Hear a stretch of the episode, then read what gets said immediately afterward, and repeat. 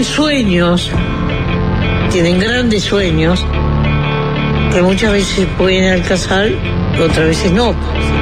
A partir de ahora, Se puso espeso como la noche.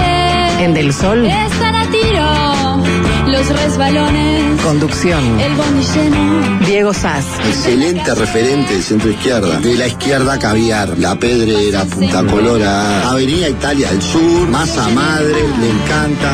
Llegó la hora. Juan Chuní. Él es profundamente anticomunista en un mundo en el que ya no existe el comunismo. Un gran vendedor. Y es fácil desviarse. Es fácil desviarse.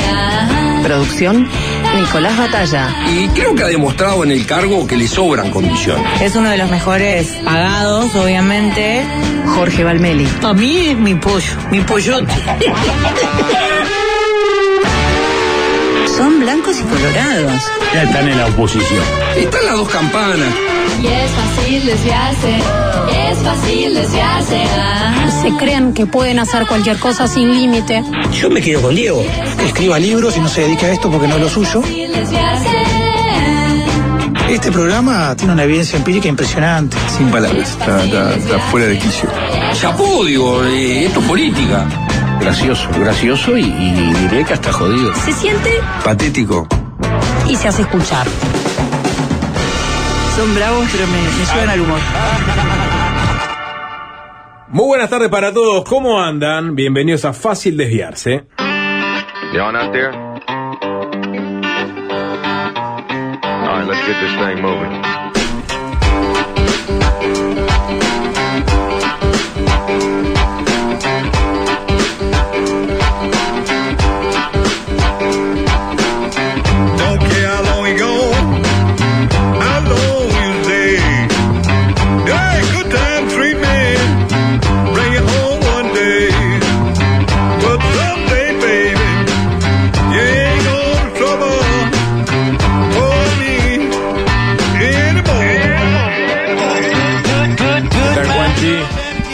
tardes, Chapo, ¿cómo estás? Buenas tardes en esta ocasión a Nacho, que está en los controles en el día de hoy. Buenas tardes para todos.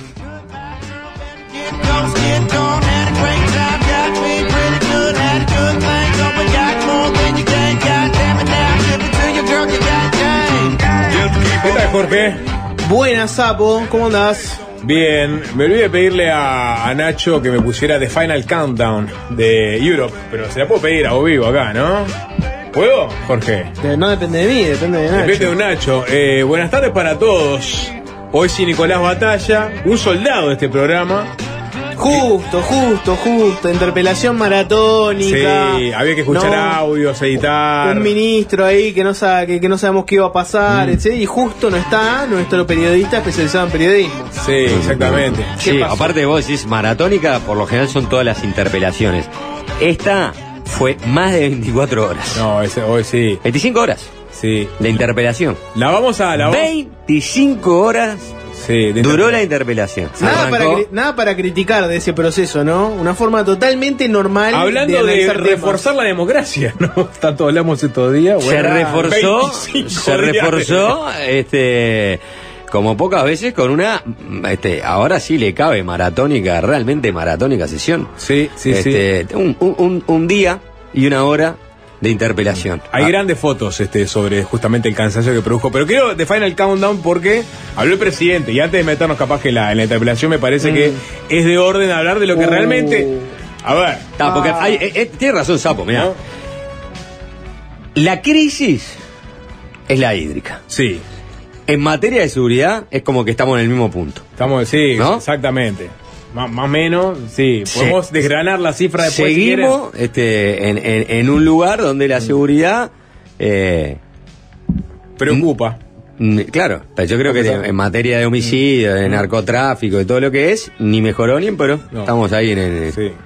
Bueno, no es lo que dice ni la oposición ni el oficialismo. Bueno, ¿no? pero pe- No, no, porque mira que Heber hizo como. Ahora vamos a entrar en eso. pero- que, que, que- Sí. bueno, que en Pero materia de homicidios. Pero si le estamos, preguntás, eh, pero si le preguntás te va a decir. No, No, porque te va a hablar, bajaban a la bien, pero otro. Tengo muchas cosas para mostrar. No, no, yo- es, eh, obviamente que la defensa de Heber pasa por ahí. No nos pero el si, éxito. pero si tomamos este, el homicidio como indicador ineludible, por aparte en realidad ineludible, pero también está la otra polémica, ¿no?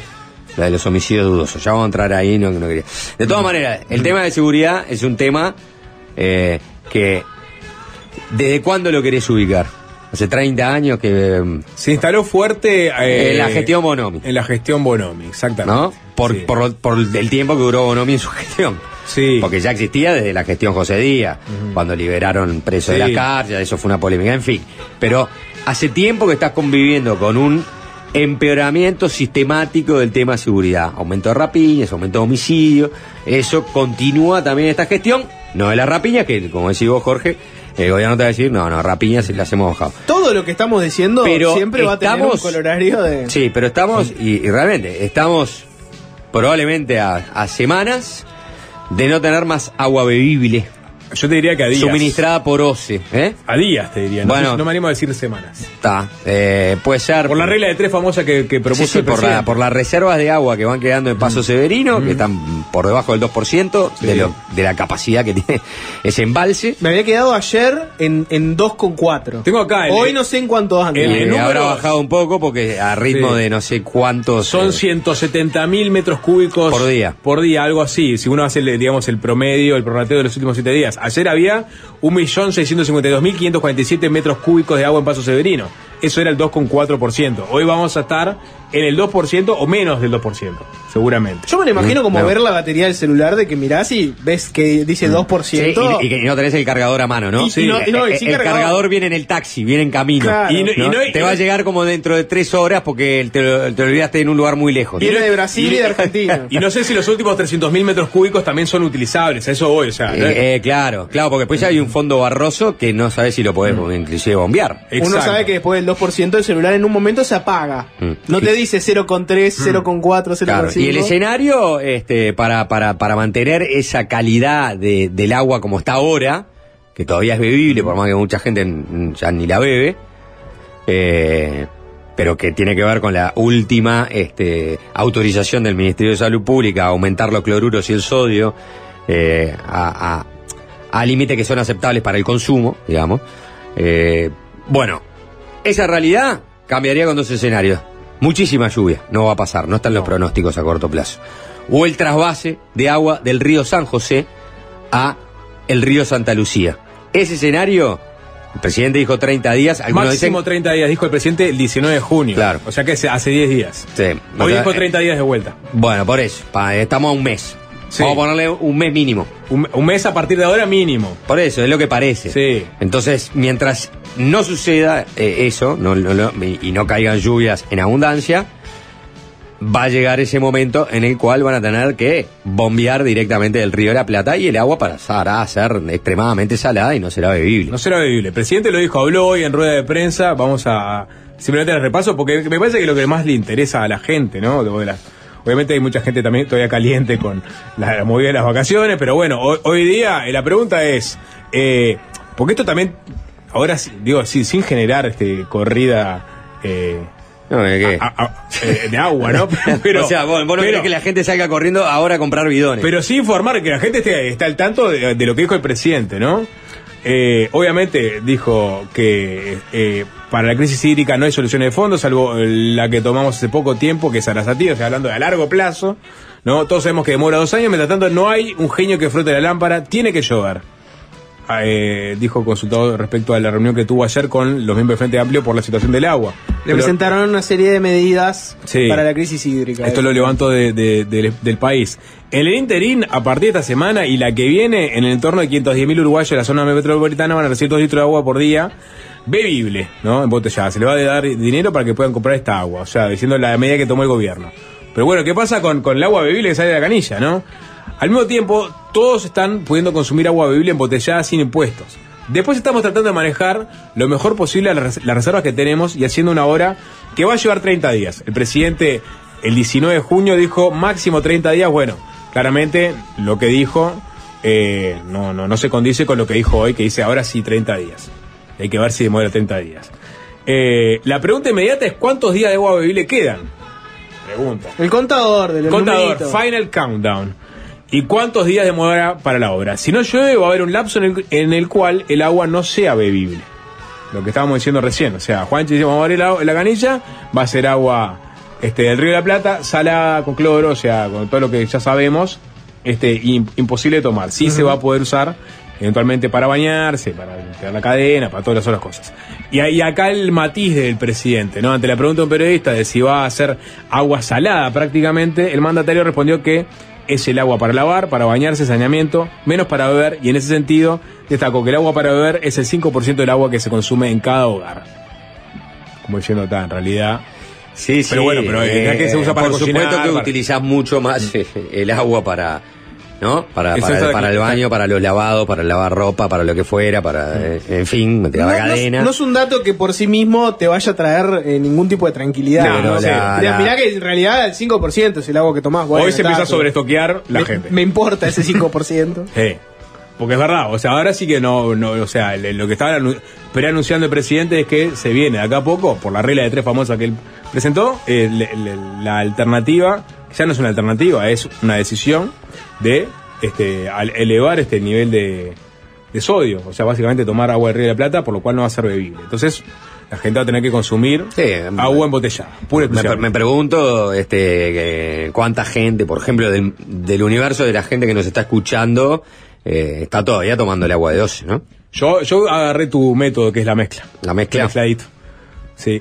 Para el mate, sobre todo, pero también ayer dice, yo qué sé, para, para el arroz, para, Para cocinar, Para ejemplo. cocinar, para los, Sí. así, los ravioles que hice ayer, por ejemplo, fue miti miti. Sí. Yo para cocinar estoy haciendo miti miti también. Ah, pero eso se acaba. Tengo filtro. Y igual Sí. en, en relación a, a lo que me corresponde, no, no, no, no, o sea, no sé si el filtro me cambia en algo. No. Pero bueno, siempre es como que te haces la idea, ¿no? en mi O sea, caso, todo embotellado, que estamos ventilando, en mi caso, todo embotellado, ya no. Ya fue. Ya, ya fue. Del otro día de noche, cuando me, me estaba lavando los dientes, veo que el agua que sale ya estaba media amarillenta. Dije, hasta acá llegó mi amor. ¿Te le das los dientes con agua embotellada también? Ahora no. Pero lo que te quiero decir es cuando vi esa agua que salió ahí, dije, está, ahora para Dale. cocinar no pienso usar esto. Sí, te lo Dale. Estoy a nada de lavarme los dientes con agua Dale. embotellada. Si pudiera, lamentablemente no puedo, ¿no? Bueno, eh, Nada, en fin, eso, eso digo, porque- relaciona. Porque es lo que decía al- Juanchi, es verdad que es importante la interpelación, la seguridad, pero hoy, hoy en este momento, Chapo, lo, es, lo, que- lo más este, crítico claramente es el tema del agua. eh, por Es una cosa inédita para nuestro país, o No, sea, no. hay que irse quizás a- al siglo XIX, no sé. No, yo creo que desde que O, O- O se suministra agua, esto nunca había pasado. No. Digo, Ah, bueno, sí, en el pasado reciente no, no, no hemos tenido sí, una, una crisis. no, no, no, no sé, desde Sí. capaz que va a Montevideo Waterworks, Claro, se este, le cuando complicó. la administraban los ingleses en un momento ahí, cuando la pasó al, eh, Estado. Cuando pasó al Estado ahí hubo una transición una complicada. transición complicada, pero Sí. no tengo ni idea, eh, pero esta es la realidad, esta es la realidad. También la realidad es, es, es ver lo que ha sido, este, cómo fue cambiando el, eh, el embalse de Paso Severino en los últimos tres años y medio. Todavía publicaron las este, fotos este, satelitales del embalse y ah, es impactante ver este, un- una cosa de agua, pletórica de agua, a un hilito. Sí. Es lo que va quedando. Eh, sí, sí, absolutamente. Eh, nada, después a- a- vendrán los pases de factura. Ayer, digo, entre todo, tuviste al Frente Amplio yendo a, a Torre Ejecutiva a hablar con el presidente. O sea, en, en este momento hay que ponerse a la altura de las circunstancias, me parece, porque, nada, porque es, es- va a ser una logística complicada. O sea, no- no- y después vendrán, ya tuvimos, tuviste fa- pase de facturas y después que vuelva el agua.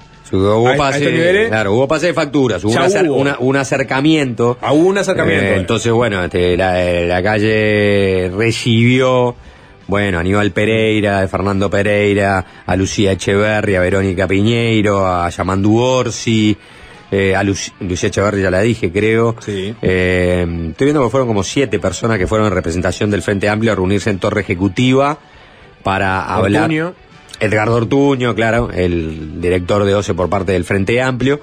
Y, y bueno, y hubo un clima, este, nada, cordial y de intercambio este, positivo, ¿no? Para intentar justamente, bueno, articular medidas Eh, el Frente Amplio fue con dos carpetas, una era una carpeta con propuestas para la actual situación y la otra era con medidas que había tomado el Frente Amplio durante sus gestiones en relación a OSE, como para tratar de este, refutar las críticas de que no hicieron nada, ¿no? O sea, sí, se hicieron cosas, estas son las cosas que hicimos. Eh, la calle dijo que de las propuestas presentadas por el Frente Amplio, este, algunas este, les parecía lógico tomarlas, y el Frente Amplio reclamó, entre otras cosas, creo, que principalmente hubiera una articulación a nivel nacional a través del SINAE, ¿no? que fuera el SINAE, porque hay una, ¿por qué, por qué a nivel nacional? Porque lo señaló Aníbal Pereira. Eh, está bien, el, el- el- claro, el gran problema es la zona metropolitana, de un millón setecientos mil personas, Mm. ¿no? Que tienen problema, de- que van a tener problema con esta agua, con este suministro de 12, porque de ahí este, surge la- el suministro de agua corriente, que es el de, que está afectado, el de Paso Severino. Pero también señalaba que hay algunas localidades puntuales que toman agua de lugares puntuales que está, que también este, la sequía esta lo- lo- los afectó y por ende hay que pensarlo más allá de la zona metropolitana. Bueno, ahí está. Entonces esa es la situación. El, ahora en, un- ratito va a salir este, el nuevo informe que centralizó Presidencia sobre la calidad del agua y también sobre los metros cúbicos que quedan en Paso Severino. Pero bueno, todo indica que la semana que viene, quizás la otra, este, ya el agua que salga de la canilla no va a ser bebible. Eso lo va a determinar el Ministerio de Salud Pública en última instancia. Sí, Sapo, te voy a hacer el gancho Sí. para, para lo que hablamos después de la tanda, si querés. Casi 24 horas de interpelación al ministro del Interior, a Luis Alberto Heber. Y Heber salió sin el respaldo de la mayoría del Parlamento. Esa es la novedad. ¿Qué significa eso exactamente? ¿Significa que tambalea este Heber como ministro? ¿Significa que, bueno, lo podemos hablar después de la tanda? También están hoy Germán de Agosto y Fernando Medina. Germán de Agosto, tema, no sé si The Final Countdown es lo que está en las portadas de todo el mundo, ¿no? En este momento todos nos preocupa el tema del agua. Yo les pregunto, ¿les preocupa el atraso cambiario? No creo ni que esté ahí en las posibilidades, ¿no? Bueno, sí, hay una porción de la población que está directamente 10 meses de, de- caída en las, de las exportaciones. Eh, el último dato vuelve a confirmar una caída de las exportaciones. En definitiva, ahí hay también otro frente que, eh, si lo pensamos en el gobierno, otro frente que tiene abierto eh, el gobierno, tiene que ver con el rezago cambiario, el atraso cambiario, la pérdida de competitividad. No es el único factor, este, el dólar. ¿no? que genera este problema, hay otros, pero es un factor importante porque Uruguay está en este momento con un este atraso cambiario relativo en relación a sus competidores en el mundo histórico, ¿no? Es el, creo que es el más alto, ya lo explicará Germán, es en torno del 26%. Eh, esto obviamente le está abriendo cada vez más un frente más importante al gobierno con los exportadores, con los industriales que exportan, y, y esto se vio reflejado en la medida que había anunciado este Catunasi, en realidad TCP, la terminal de contenedores del puerto, que es TCP, que es 80% de la empresa belga y 20% del ANP, o sea, del Estado uruguayo. Eh, TCP anunció que iba a reajustar, ajustar mejor dicho, o readecuar, usen la palabra que quiere, sus tarifas. Esta semana habló de que las iba a subir un 24%, teniendo en cuenta, entre otras cosas, esto mismo, ¿no? La inflación que hubo en los últimos tres años en Uruguay, eh, o sea, tres años acumulados de inflación, eh, lo que es el atraso cambiario, eso que también está impactando en los números, en las ecuaciones de, de, de TCP. Su argumento era no quiero perder plata. Claro, pues en realidad lo que anunció en dos oportunidades a partir del acuerdo que hizo el gobierno fueron dos rebajas este, arancelarias de tarifas. 15% en una oportunidad, 15% en otra. Entonces ahora decía, bueno, rebajamos 30%, pero ca- ¿qué cambió? No reajustamos todavía por la inflación. No este, tenemos el tema de, eh, del atraso cambiario, el dólar. Eso también está afectando costos de TCP. Vamos a tomar esta medida. Eh, generó todo ese rechazo contundente por parte de la Unión de Exportadores, un mensaje, un comunicado de la Cámara de Industriales en contra de esta medida de, de TCP, ¿por qué? Y bueno, porque te dieron la gallina de los huevos de oro, entonces este, si hace unos años atrás hiciste un nuevo contrato de inversión y te extendieron este, la concesión de... eh, la, la terminal de contenedores del puerto y esa operación de contenedores casi como un monopolio de hecho, porque pasaste a ser el gran ¿no? este, proveedor de este servicio en contra de un disminuido Montecón en los muelles públicos, pará, pará, que acá estamos todos con problemas, no me ajustes las tarifas ahora, salió el ministro eh, de Transporte eh, José Luis Falero a decir, no, no, esto nosotros no lo sabíamos, lo cual genera una situación rara, porque en realidad también el Estado es socio de TCP, ¿no? En un 20%. Finalmente hubo un cónclave entre la empresa, eh, el, el- el- el ministro, o sea, las autoridades del Ejecutivo y eh, los exportadores. Y de allí se resolvió suspender la medida de ajuste de tarifas por parte de TCP en el entendido que este no es un momento este, como para este, andar aumentándole los costos a eh, los exportadores en Uruguay. Y es un momento de que el gobierno se abra a otro frente No, más. Ahí armó- ya estaba la oposición diciendo, miren lo que está pasando con el puerto. Se armó una mesa de ¿No? diálogo, se licuó un poco ahí, digamos, el tema. Es verdad, es un frente. Digo, y uno. No, eh, digamos- un ministro que ya no tiene este, el respaldo de la mayoría, porque Cabildo Abierto se abrió, ahora vamos a hablar de, después, por lo menos de respaldarlo, vamos a hablar después de eso de la tanda. Un momento en que tenés que anunciar que de pronto no vas a tener más agua bebible en el corto plazo, un momento en que le tuviste que cambiar las vacaciones de julio y eso te genera- es muy impopular la medida, te dijeron, no, ¿cómo que me, me estás adelantando, me cambiaste la vacaciones de julio? Atraso cambiario. Y un momento de atraso cambiario que este, después de haber hecho ese contrato, que fue muy criticado con, eh, con, eh, con eh, en este momento complicado te anuncian un ajuste de tarifa. Era como tenía que enfrentarte con todo eso. En, en- Faltaba el en mismo meteorito plano, ¿no? nomás. Sí. Se anuncia, bueno, viene el aparece Radi diciendo viene un meteorito. Acá uno puede ponderar que el lobby tiene más fuerza, ¿no? El lobby de los padres de los niños de escuelas públicas no tuvo tanta fuerza como el lobby de los exportadores. Bueno. ¿No? A la hora de, de En los eventualmente exportadores tomar decisiones, ¿no? Eh, bueno, ¿qué te parece? Y la última, Medina, viene hoy a hablar. eh, hay una anécdota. Hay que ver si qué, tan fáctica es, ¿no? Pero dicen que cuando Gustavo Escanlar es acusado de plagio, este, en el semanario en el que trabajaba, él responde con una carta en la cual eh, nombra todos los grandes plagios de los grandes escrito- escritores de la historia del mundo. Algo así, ¿no? Esa es la historia. Que dijo, bueno, está, el plagio, miren acá tienen una serie de personas que plagiaron. Fernando Medina hoy le dedica la columna al tema plagio. ¿Qué es el plagio? Todos plagiamos en cierta forma. Este viene por ese lado Fernando Medina hoy. Bueno, vamos a escuchar un temita, después nos metemos con la interpelación, la maratónica interpelación al ministro Heber, esa foto icónica que sacó al final con, digamos, con los jefes de policía detrás de él, todos los uniformados, ¿no? Después estaba el ministro y su secretario también en, en- en la mesa, Eh, pero eso va a venir después de la tanda, porque Bien. vamos a escuchar música. Bien, creo que son nueve meses. Yo dije diez meses de caída de las exportaciones. Ahora me estoy corrigiendo, estoy buscando eh, el dato más preciso. Pero bueno, no importa. Eh, La realidad es la misma, sean nueve o sean diez. Vamos a escuchar a dos eminencias de la guitarra eh, blusera, rockera, country. Vamos a ponerle toda esa. eh, Ocho meses. ¿eh? Ocho meses, sí, pero ocho meses fue a junio, ¿no? A ver. Ah, sí, claro. No, no, no, En no, mayo fue ocho meses. Sí. Creo que junio, el dato de junio va a ser. Diez meses. Bueno, está por eso, no importa. Estamos ahí. Estamos estamos. Yo había dicho 10 meses porque creía Sí. que eran 10 meses efectivamente, pero después me vino el audio.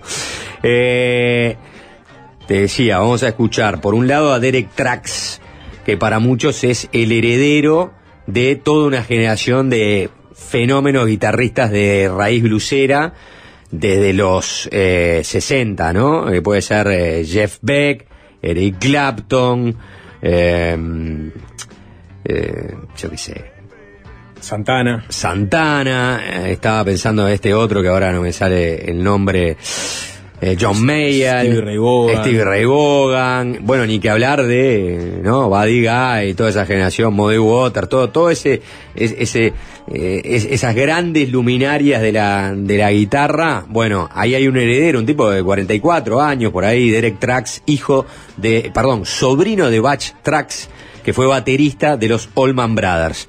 Y por otro lado está eh, Dwayne Betts, que es hijo de Dickie Betts, ese sí guitarrista fundador de los Allman Brothers. Dwayne Betts, que tiene más o menos la misma edad que Derek Trax, son eh, coetáneos, ¿no? Tienen este 44, 45 años los, dos.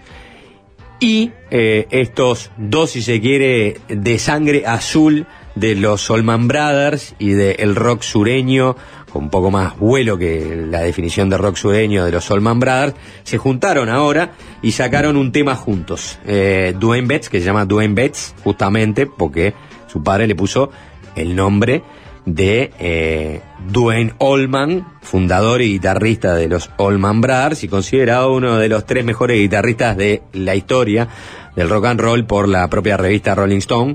Bueno, en su honor, que murió en un accidente de moto, Dwayne Allman, en el principio de los 70, le pusieron Dwayne Betts, junto con Derek Trax, sacaron este temazo, ¿no? Porque realmente es un temazo que se llama Stare at the Sun. Fácil desviarse.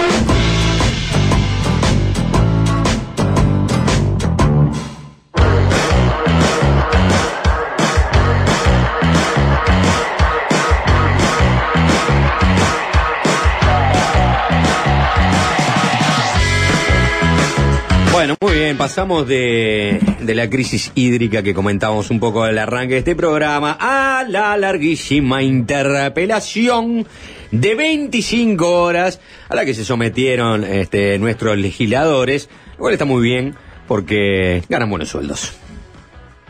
Bueno, cortito y contundente, pero sí. ¿Alguien tiene este, algo más para agregar? Yo- o, yo- yo- yo o- siempre- o- yo o siempre- algo para discrepar en mi eh, presentación sobre esta maratónica Sí. interpelación de 25 horas? Tengo, un- como siempre, un matiz. ¿Cuál es Eh, el matiz? Me parece que efectivamente fue maratónico y maratónico desde el punto de vista peyorativo, ¿no? 25 horas y seguramente si uno, este, digamos, desmaleza los discursos de los diputados, podría bajar esta interpelación a 8 horas, ¿no? Sí. ¿No? Se ¿Me anotaron muchos para, Ahora, se anotaron muchos para Eh, hablar. en, en el Senado eh, duraba 16, Sí, exacto. ¿no? Y ahora, yo lo que siempre pienso de estas interpelaciones es que siempre se saca algún dato que si se, digamos, se comunica correctamente puede servirle Yo no- a, yo a- no- a- a la población como insumo ¿Para ese para... tu matiz? Eh, no, y es... No, porque eso no es el matiz, porque yo no dije que, la- que fuera infructuosa, ineficiente o innecesaria. Yo creo que lo que dije es que fue larguísima Sí. y que está bien que haya, haya sido larga, porque bueno... Porque este, ganan buenos sueldos. Exacto, o sea... eh, que- No, pero yo no creo que eh, justifiquen su sueldo diciendo, diciendo cosas vacuas. O rep- repitan este, en- en- en- cada, los legisladores lo mismo que dijo el antecesor. Es lo que hacemos nosotros, Sapo, todos los días. No, O sea, no, no, no, no, no, no. Pero nos paga un privado. No le pegues al perro. No. Bueno, No, sí, no, no, no, no, no, no, no, que, en definitiva la, la, la ética este de, que corresponde a la, es la misma. Ahí tengo un matiz, Juanchi. Vos decís que es, lo mismo. No, no, no me compares con eh, un, discurso random de ayer de noche en la Cámara de Diputados. Donde Mm. Ah, vos no, ah, seguramente- vos no, vos no- vos no, este, o sea, Yo creo que se repite ganás, mucho. ganás menos que, que, que Sodano, entonces no querés que encima te compare con Sodano. No, no sé si con Ciudadano le tengo la mejor aparte, ¿no? El carozo. Pero lo que digo es que ayer, y Mm. en todas las interpretaciones por lo general, se repite mucho. Se repite mucho entre los legisladores. O sea, con que uno haya dicho, de un partido haya dicho lo que hay que decir, ya está. Ya Eh, sé, ah, ¿no? en esta mesa, Sapo, Ya sé. hablar de la democracia, cada uno era. Ah, ¿no? pero- Alberto Candó dando un Ah, discurso. pero es una vez, es, una, es, es cada, cada 27 de junio. Pero, eh, pero pará, eh, para pasar en limpio Sí. y meternos de lleno en la interpelación. A, totalmente de acuerdo. Lo- esta interpelación, la que lo, lo que lo hace larga es que cada diputado quiere su momento de gloria y quiere expresarse sobre el tema. O para justificar el sueldo o para tener su momento de gloria. Que no sabemos cuál es el momento de gloria, porque nadie de toda la población del Uruguay no le interesa más mínimo escuchar el discurso de casi ningún diputado. Entonces todo se resumiría a dame en 5, 6, 7, 8 minutos, yo ciudadano, que estoy laburando ahora, ¿no? El tipo que está laburando todo el día, eh, está en otra, después tiene que llegar, atender las cosas de su hogar, de la familia, se le rompió algo, se le rompió el calefón, no llegó el del calefón, ¿qué hacemos? No tenemos agua caliente. Ese, ese, esa persona le importa tres carajos, tres pepinos, el discurso de cualquiera de los diputados que tuvieron 25 horas ahí en esa interpelación. Entonces lo que, va- lo que quieren esas personas es, vos, dame un Jorge Valmeli que me resuma en 6, 7 minutos 25 horas. Ya está, es lo único que quiero. Sí. Es lo único que me interesa, Jorge. 6-7 minutos está un poco salado. Podemos hacer el esfuerzo. Si no puede ser en cuánto chat GPT, llegamos. pero todavía no tiene la, la, la, la- la suficiente No, no, de para inteligencia. atrás, porque si el día que lo, resuelva fácilmente chat GPT, ¿qué No, hacemos? no estoy, no estoy jodiendo. Yo creo que va, va a ser el momento que nos, res- nos resuelva parte del Ya que no sé hacer, apenas sé hacer esto, estaba pensando el otro día, ¿qué, qué haría si no, si no hago esto? Jorge Valver. Bueno, eh, está bien. Vamos a hacer. A ver en cuánto llegamos. Son eh, 16.57. Eh, casi 25 horas entonces de interpelación al ministro del Interior, a Luis Alberto Heber. Y si bien a priori parecía que iba a ser otra jornada maratónica más, donde, bueno, el oficialismo iba a apoyar al ministro, la oposición lo iba a criticar, cada uno con sus discursos, cada uno tiene sus fragmentos para poner en sus respectivas redes. Eh, hubo sorpresas. Básicamente, Cabildo Abierto se abrió del apoyo al ministro. Con los diputados divididos y distintas mociones para votarse, se aprobó una parte de una moción presentada por el partido de Guido Manini Ríos con el apoyo del Frente Amplio. Es una moción que critica duramente la gestión Heber. De los blancos y colorados, bueno, ellos presentaron una moción respaldando la gestión Heber, pero no se aprobó porque no llegaron a los votos. Y ahora está la del Frente Amplio que pide la censura del ministro y que podría eventualmente precipitar su caída, pero el Frente Amplio no puede aprobarla solo, precisa que alguien lo acompañe en esos votos. Cabildo Abierto aún no se definió, pero bueno, las fuentes consultadas por distintos medios señalan que en realidad Cabildo Abierto no se encaminaría a apoyar una eventual censura. La moción de censura requiere este, de una mayoría este, simple. Te maté. Vos sabés que no tengo claro, pero en realidad lo que se está definiendo ahora, ¿sabes qué es? Es no es la censura. O es requiere una mayoría especial. quintos. ¿Eh? Tres quintos. ¿Viste cómo? cómo yo sé. ¿Cómo? Sí, sí, o sea, primero, Hmm. me da un poco de pena, porque Sí. yo tampoco puedo responderla Sí. con exactitud esta pregunta. Pues Si ustedes les hubiera tocado cubrir parlamentos, si fueran Hmm. periodistas de parlamento, tendrían que saber esto a- al dedillo. Eh, pero, pero bueno, no, no lo tengo claro. Creo Igual- que con la, sí. creo que con la mayoría este, simple lográs la, la censura de un ministro. Igual no es lo creo. que igual no era lo que estábamos hablando, lo que estamos hablando es de la moción. O sea, vos tenés por un lado la moción que dice queremos que se discuta la, la Claro. eventual censura, esa Y después la censura. Y Ahí- después ahí la se censura- llama Asamblea General y ahí se Todo vota. indi- Y, indicaría- ahí se vota la censura. todo indicaría que ni siquiera estarían los votos para, Para la carta discutir la pidiendo- censura, Exacto. claro. Entonces, ni, ni vamos a llegar a esa instancia. Supuestamente, ¿no? No, Siempre bueno, lo que dijo Ma- Manini consultado, bueno, justamente sobre si eventualmente Cabildo Abierto va a votar la moción de censura es, eh, todavía ni lo discutimos en el interno del partido, pero Claro. en nuestra moción no aparece el pedido de censura, por lo cual... No, no estamos pidiendo, no, no Claro. estamos pidiendo eventualmente discutir la censura Exacto. del ministro Heber. Que Yo- ahí me genera la duda si la moción de censura es mayoría simple Mm. y la censura, como decís vos, sapo tres quintos de los votos. Ahora lo investigamos. eh, igual no nos adelantemos. Empecemos por la defensa que hizo Heber de su gestión en el Parlamento. Básicamente, el ministro del Interior dijo que no estaba contento ni consideraba que fuera un éxito su gestión. No es la defensa más eh, eh, fuerte del mundo. Pero lo que dijo es que había elementos igual para. Bajó el copete. Heber de alguna manera. Y ¿no? bueno, dijo que no, está con- no está contento, no es un éxito, no está conforme, Qué eh, no es para alegrarse. Te Ah. puedo poner de esas 10 sinónimos más. Mayoría absoluta. los dijo. Eh, mayoría ¿Mm? absoluta. Para- total de los miembros de la Asamblea General. Bien. Ah, para la, para la, para la censura. Sí. Bien. Pero bueno, lo que sí dijo fue que había elementos para defenderla y que consideraba que estaban en un buen rumbo. Para graficarlo, lo que hizo fue contestarle al diputado frente amplista Sebastián Valdomir, que fue el miembro interpelante, o sea, el que llevó la interpelación por parte de la oposición. Valdomir había criticado a Heber por una de sus frases virales, de las cuales tiene muchas Heber, desde volvieron las carteras este, a otras. Lo criticó por la frase aquella de no nos perdonan ni nos van a perdonar el éxito. Esto era lo que contestaba Heber. ¿Es un éxito toda la gestión? No, señor presidente.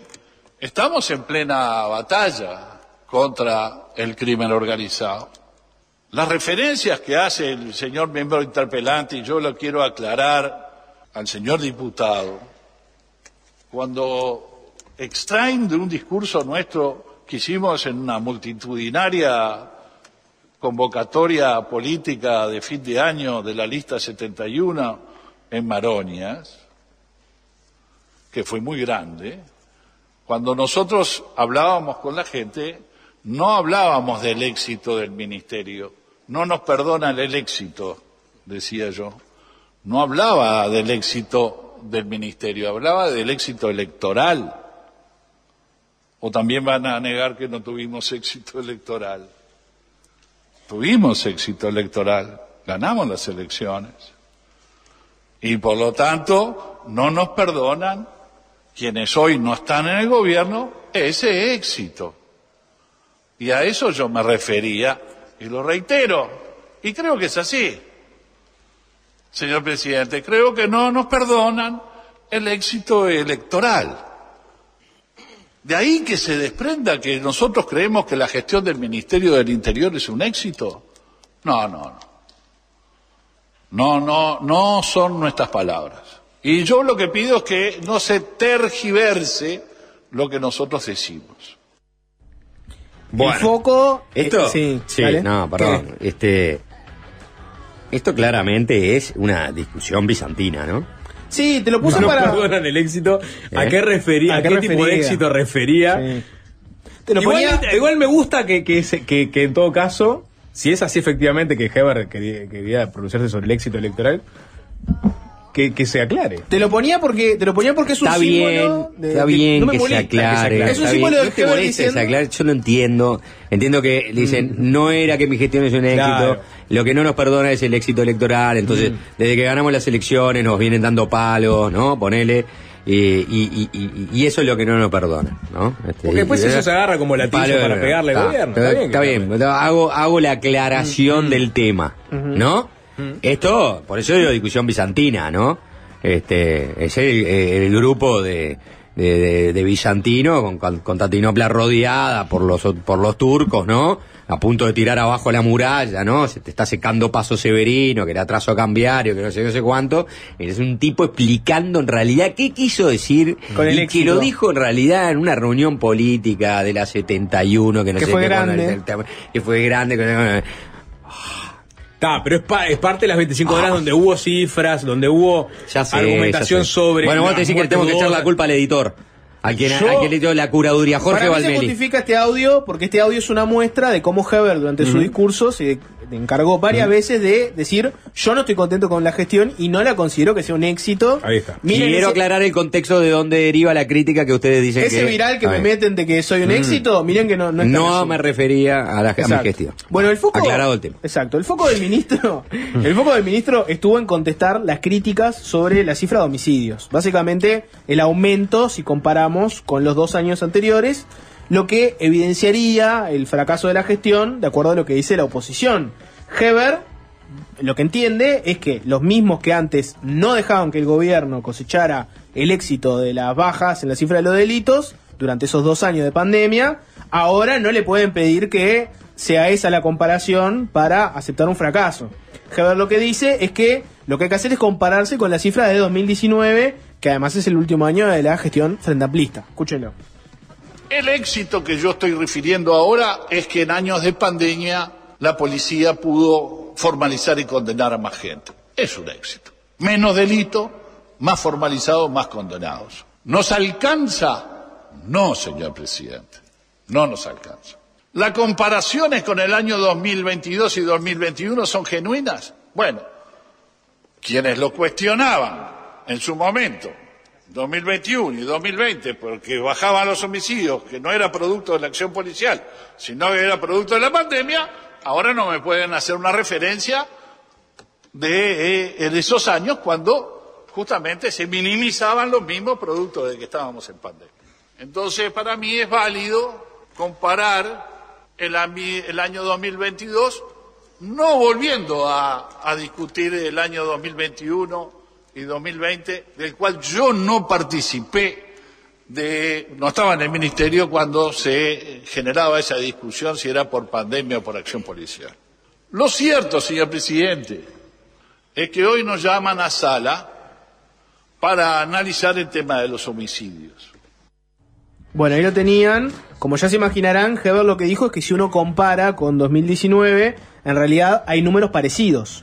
Y esto demostraría, según él, que no estamos ante una emergencia de seguridad. Básicamente el argumento que, hizo Heber fue, bueno, si el mismo Frente Amplio dejó números parecidos en 2019 y no cambiaron el ministro y no declararon la emergencia en seguridad, bueno, ahora no pueden ir por todo eso solamente porque cambió el gobierno. Y la, la- claro, pero la realidad es, entonces, eh, bueno, excluimos la pandemia, sacamos la pandemia, Según sacamos Javier, los sí. años de pandemia. No, no, está bien, hay que sacarlo. Sacamos los años de pandemia, estamos en la misma situación. Eso es lo que en dice relación a homicidios. Exacto. Es lo que dice la realidad. Eh, en relación a homicidios es lo que dice la realidad. Dice, año 2019, 391 homicidios. Año 2022, 383 Bueno, homicidios. escúchalo porque eso era lo que, lo que iba a decir Heber ahora. Pero comparemos las cosas que se puedan comparar. Aunque en el 2019 fueron 394, en el 2022 fueron 383. No es suficiente. No son números que puedan decir que estamos en una baja. Aunque si vamos a la matemática, sí, son nueve menos. No, irrelevante totalmente. No se puede medir de esa manera. Ah, bajamos porque son nueve menos. No, no, no. Es, es infantil decir una cosa así. Once menos, pues digo. O- once menos. Sería infantil venir a decir acá a la Cámara que por once menos venimos bajando. No, no. Se está manteniendo lamentablemente el homicidio. A los números del 2019. Es, es- digo, porque es- es- no te lo digo, pero te lo digo. Después Sí. me corrijo porque lo dije mal, pero te lo digo. Sí. Este. No quiero decir que sea mejor. Son 11 pero- menos. Sí, son 11 menos. Son nueve. 11 No, me- anotá, son 11 menos. anotá, son 11 menos. Está, ot- otro tema bizantino. Pará, otro sí. tema absolutamente bizantino. Quiero simplemente hacer mención. El. Frente esto, Amplio es, ayer- este, esto te lleva a este, que se vayan todos. No, no, no, no, no. Esto te no, lleva a no, que se no, vayan apagale el todos. micrófono este, ¿Cómo no. Lo miro a Nacho. Ayer hablamos de- este, de, a de nuestro la operador. institucional de nuestro No, y te país. lleva a eso. Y vos diciendo se vayan o todos, sea, no. eh, estamos haciendo una interpelación porque estamos en el mismo lugar que estamos en el 2019, que duró 25 horas, para que Heber este, no, no logre restar con, eh, este, con corrección. ¿No? 394 con 383. Entonces que eran 9 y que no, en realidad hice mal porque me apuntaron. Está bien, resté mal. Son 11. En realidad son 11, son 391. ¿Qué estamos hablando? La pregunta es. No, es un video de Capusotto, Fue una, interpela- una interpelación baladí, pero. Eh, ya tenía que aparecer la palabra baladí en los mensajes. Era obvio que iba a aparecer Pará, baladí. pará, pará, porque hay que, hay que sacar algo, digamos. El Frente a- ayer, por ejemplo, hizo énfasis en el aumento de hurtos y rapiñas en un comparativo entre 2021 y 2022, 20 y esta mitad de 23, mostrando que en el interior del país, o sea, Mon- salvo con Monteo Canelones, habían aumentado los hurtos y rapiñas. Como tratando de pegarle por ese lado también al gobierno, porque Otra si, estupidez. si buscaban el global no iban a encontrar este un, un, un Otra sustento estupidez. este para Perdón que pa- para, para ver por dónde fueron los parte de los tiros de la Entonces, pará, no, no, mira, acá, acá en realidad, mira, eh, si vamos a esta localidad puntualmente, tenemos... Hubo una discusión de una localidad Eh, Sí, puntual. claro, Guarembó. 10 oh, Básicamente eh, comentaron te- te- 70%.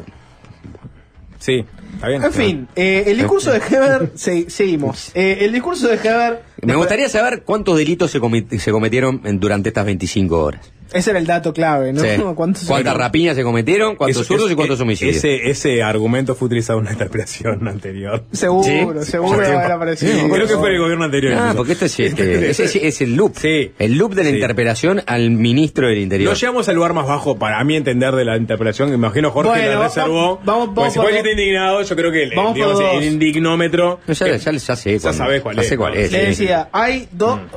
El discurso de Heber fue criticado en distintos puntos. Uno fue, bueno, el ministro, ya saben que insiste. en Perdón, que- porque hubo momentos interesantes. En la exposición de Maciel Menos so- mal, Sapo. sobre 25 las muertes 25 horas, ¿no hubo momentos interesantes? Que no ya lo esté estoy, ya lo estoy resumen de tuiteando. Valmeli, que yo entiendo que Valmeli va para lo sustancial y a, y a lo simbólico, pero la exposición de Maciel, o sea, la discusión sobre las muertes dudosas, que estuvo arriba de la mesa también, Eso es lo único que me interesaba de, de verdad, Sí. digo, de todo este tema, porque entre otras cosas creo que es una discusión que a mí todavía no me termina eh, de quedar claro. Y, e- es un tema relevante, porque en- entiendo que el Frente Amplio hable del aumento de las muertes dudosas en este periodo, ¿no? Que parten de una pericia forense, que después están avaladas por fiscalía, pero que genera la duda de cuántas de esas muertes dudosas después terminan en el fondo trastocando o omitiendo, ¿no? O, o, o- o, este ¿cómo utilizar la palabra? Eh, dibujando. No, porque no es dibujando, o sea, afectando, ¿no? La cantidad final de homicidios. Porque entonces me decís, bueno, no, en el fondo, eh, las muertes dudosas el 80% habría que in- incluirla para adentro de los Por homicidios. eso fue lo que dijo el Frente ayer en la interpelación. Entonces vos, vos ahí pegarías sí. un salto. Vos Sí. imaginate, en en el 2022 tuviste 383 homicidios y tenés, yo qué sé, eh, 80 muertes dudosas, eh, metés 60 para adentro y te, y, te, y te vas a los niveles de, seguramente superás lo- el peor año de cantidad de homicidios, de homicidios que es el 2018 con 418 homicidios en el año. Distorsionando es la palabra. Distorsionando, gracias. Este, esa era la palabra que estaba buscando. Pero a lo que voy, cuando hablas de muertes dudosas, y por eso me parece que es, es un, es un tema que me- sería interesante hablarlo bien técnicamente con, con alguien, si vos tomás un periodo largo del tiempo, perdón que me haya extendido, vos tomás, vamos a decir, un decenio, del 2013 al 2023, y a- ayer estaba mirando esa gráfica, las muertes dudosas fueron aumentando sistemáticamente. Es una gráfica ascendente. Bueno, entonces es, es una pregunta que trasciende la, una gestión. O sea, la realidad es que las muertes dudosas han venido aumentando todos los años. Después hay que ver el nivel de ese salto de muertes dudosas, ¿no? Claro, en sí. qué año fue más o- y si ahí hay a- algo nuevo como para atender o prestarle Que atención. es lo que resaltó el Frente. Bueno, yo por yo eso, pienso un poco lo mismo que vos y, y el intercambio que hubo ahí no lo quise incluir porque fue un intercambio muy eh, puntual. No te lo dicen así, pero lo que están diciendo los dos lados es este, vamos a resumirlo de forma a lo criollo. Del Frente Amplio que, lo, que, lo que insinúan es que, bueno, hay más muertes dudosas. Me da la sensación de que este gobierno está metiendo más muertes dudosas para que la cifra de homicidios le dé mejor. Lo que le dicen del gobierno es, no, no se está haciendo así, en realidad es un tema de cómo se cuentan las muertes, qué criterio tiene este cada organismo, no viene Esa por es la ese lado. que hizo Maciel. ¿no? Yo pienso que cuando sí. vos mirás la gráfica que mencionabas vos y Mm. ves que en realidad es una cosa que viene hace tiempo, caer en la de el ida y vuelta ese no tiene sentido porque lo que a mí me interesaría es una respuesta técnica Claro. de alguien que maneje el tema y te pueda decir qué pasa. Jorge, no solo no tiene sentido, sino que es una acusación gravísima. Sí, por eso Si digo que no la dicen si vos directamente. es, es manipular, ¿no? Directamente, y, y por esa manipulación tiene que pasar este el- los técnicos forenses Medio mundo. que, claro, los técnicos forenses que, que reportan estas muertes desde, desde la policía y la propia fiscalía, ¿no? Entonces, este que recibe en definitiva eh, es, esa misma este, información Por y eso tiene claro que su nadie, propia información. Por eso claro que nadie hace esa acusación así como Claro, la pero planteé la yo, tira- pero, la- pero la tirás. es una insinuación. Es una situación que la tirás este, sobre la mesa, que le- en tal caso le cabría a todos, ¿no? Pues si yo tomo este, del 2012 al, al 2019 y digo, ay, ¿por qué fueron aumentando las muertes dudosas durante todos esos años? No, porque siempre es conveniente, en definitiva, tener muertes dudosas y no muertes que están siendo aclaradas y que van para la fila o la columna de los homicidios. Porque en cualquier caso, Sí, sí. te cambia la cifra definitiva o final de la cantidad de homicidios que tenés por año. Pero bueno, ese capítulo no lo quise incluir por eso que te comentaba, me parece que requiere la la voz de un técnico que lo explique un poco mejor. Eh, en el ida y vuelta político que hubo, se hizo más énfasis en realidad las críticas a Heber. Por ejemplo, bueno, en el- la insistencia sobre que el, cerca del 80% de los homicidios están, bueno, vinculados al narcotráfico, con el crimen, y si bien se insiste una y otra vez que eso no es para generar homicidios clase A y clase B, desde la oposición sie- siempre se critica ese argumento y se va al archivo, por ejemplo, de la calle Pou, cuando era senador en la oposición, que bueno, criticaba el, concepto de ajuste de cuenta, de a no hacerse cargo de un homicidio este, solo porque estuviera vinculado con el narcotráfico. Eso es bastante conocido, ya ha pasado este, ese intercambio, pero hubo otro punto que generó críticas que fue, básicamente Heber dio un discurso maratónico, como cuatro horas, hizo un repaso de casi todas las acciones que este gobierno tomó, que él interpreta como que ayudaron a mejorar la seguridad, y ahí habló de la LUC. Y Heber hizo una comparación bastante polémica, escúchenla. Puedo seguir. Inaplicabilidad de la libertad anticipada para los delitos de rapiña y copamiento. Si se hubiera tenido vigente en el año 2019, no hubiera muerto el, el- gerente de, lamentablemente, de Tata.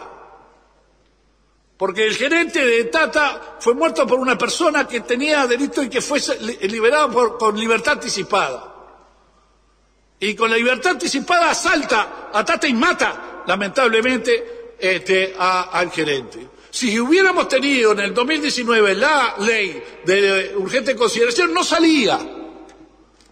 no estaba en la calle, estaba preso, como los que cuando eh, eh, rapiñan hoy están presos. Bueno, bastante fuerte escuchar a Heber hablando de un caso Este es- puntual. sí, ¿no? Es el punto más bajo de. inexcusable lo de Heber en este caso, ¿no? O sea, primero por razonamiento, ¿no? O sea, porque uno se puede ir hacia atrás, bueno, y si no hubiera pasado tal cosa, entonces. Sí, no, no- no existe hacer un contrafáctico No, no tiene, no tiene de, ni pies ni de- cabeza. de esta situación, ¿no? No, no. Es como yo po- eh, podría hacer cualquier contrafáctico de- Claro. en ese sentido, sí, ¿no? sí, claro, sí, sí, exactamente. Si no hubiera existido Bonomi, si yo hubiera, si no se hubiese invertido toda la plata que se invirtió Mm. en el Ministerio del Interior, este, durante, no sé, la gestión en el Frente Amplio, probablemente estaríamos hablando de mucho más homicidio. Sí, y- o, Ah, o- o si esa eh, persona hubiera hubiera no tenido una existía, no rehabilitación existía, acorde, no existía eh, eh, esa ley ahí, antes, existe ahora, no tiene nada que ver plantear esto en el Parlamento, No. especialmente por lo sensible del tema. Me ¿no? parece que de mal gusto. De mal gusto. De mal gusto. Punto. Parece una, una intervención totalmente de mal gusto. Que me imagino que, que, que hablar ref- reflexionado y, le- y se habrá dado cuenta, ¿no? De- de tirar el muerto arriba de la mesa para defender tu gestión. Uno por lo general, el manual político carroñero dice que uno le tira los muertos al otro, ¿no? Uno por lo general no, no agarra los que tiene sobre su propia gestión y dice, si esto, si hubiera, si nosotros hubiéramos estado en el gobierno pasado, no hubiera, no hubiera ocurrido.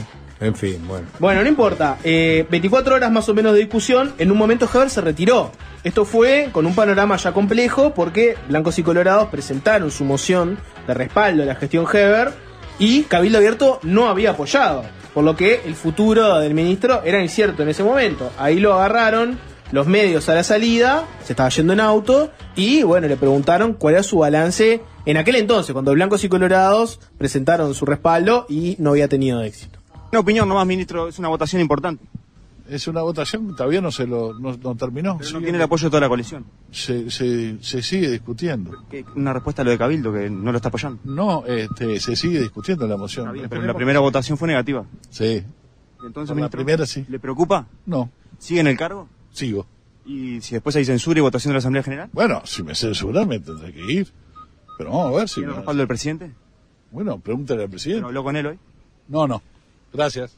Se demostró que se estabilizó el tema de, lo- de los, eh, de los homicidios, el aumento de los homicidios, que no subió, pero se estabilizó. Sí. Y bajamos la rapiña, bajamos los hurtos. Eh, di las cifras. El 338% aumentaron las rapiñas en el gobierno del Frente Amplio y nosotros bajamos el 23%. Creo que es más que elocuente los números. Pero el que no quiere escuchar, no hay vuelta, ¿no? ¿Cabildo Abierto está vengando a Irene Moreira? No sé, no sé. La ciudadanía está más segura. No, no, no, falta mucho para decir que está mejor que antes, pero no, no podemos decir que esté segura. Una decir Cuba sí, Cuba no, ¿no? Cabildo Abierto está vengando a Irene Moreira. No, esa fue muy Ya buena. era tipo, Esa se fue una- yendo y empezó a tirar preguntas de, de, de dos palabras. ¿no? ¿Anda armado en este momento? eh, claro, aparte después que te agarren una andanada así después de 25 horas de interpelación. La Guardia No, Baja. bueno. No, pero Heber, más carpeta que Heber. ¿No? ¿Por qué la pregunta de si Cabildo Abierto Con una estaba... carpeta andaba Perrone en el ambulatorio ayer que decía seguridad. Sí, El diputado de, Ca- de- de Cabildo Abierto. ¿Por qué la pregunta de si Cabildo Abierto Sí. está vengando a Irene Moreira? Cabildo Abierto había presentado una moción propia. Los blancos y los colorados presentan su moción de respaldo, no la votan. Cabildo Abierto presenta su, su propia moción. Esa moción original de Cabildo Abierto tenía cosas críticas con esta gestión y con anteriores. Le voy a leer algunos fragmentos para que se hagan una idea. Decía, la Cámara de Diputados declara su preocupación por la elevada cifra de delitos violentos, que sigue una tendencia de crecimiento desde hace más de una década, propiciada por políticas equivocadas llevadas adelante por las sucesivas administraciones anteriores. Más adelante decía que las políticas de seguridad públicas implementadas en las anteriores administraciones mostraron pésimos resultados, con crecimiento sin precedentes en los índices delictivos en relación a la inversión récord de recursos, generando una cultura de impunidad y descreimiento de la gente en tales políticas. También había otras cosas, como un reconocimiento del esfuerzo de la policía en combatir ciertos delitos que habían disminuido con respecto a administraciones anteriores, pero que siguen mostrando niveles inaceptables. Una parte que hablaba de que se sigue sin atender de forma eficaz la situación del personal eh, de efectivos policiales, habla de aspectos morales, espíritu de cuerpo, pero lo que se aprobó de la moción de Cabildo fue otra cosa. El Frente Amplio pidió desglosar la moción, es decir, dividirla en todas sus partes y votar por separado. Entonces, de la moción de Cabildo, lo que quedó aprobado es solamente la parte que critica la actual gestión, que dice lo siguiente, esto es lo que finalmente se aprobó en el Parlamento.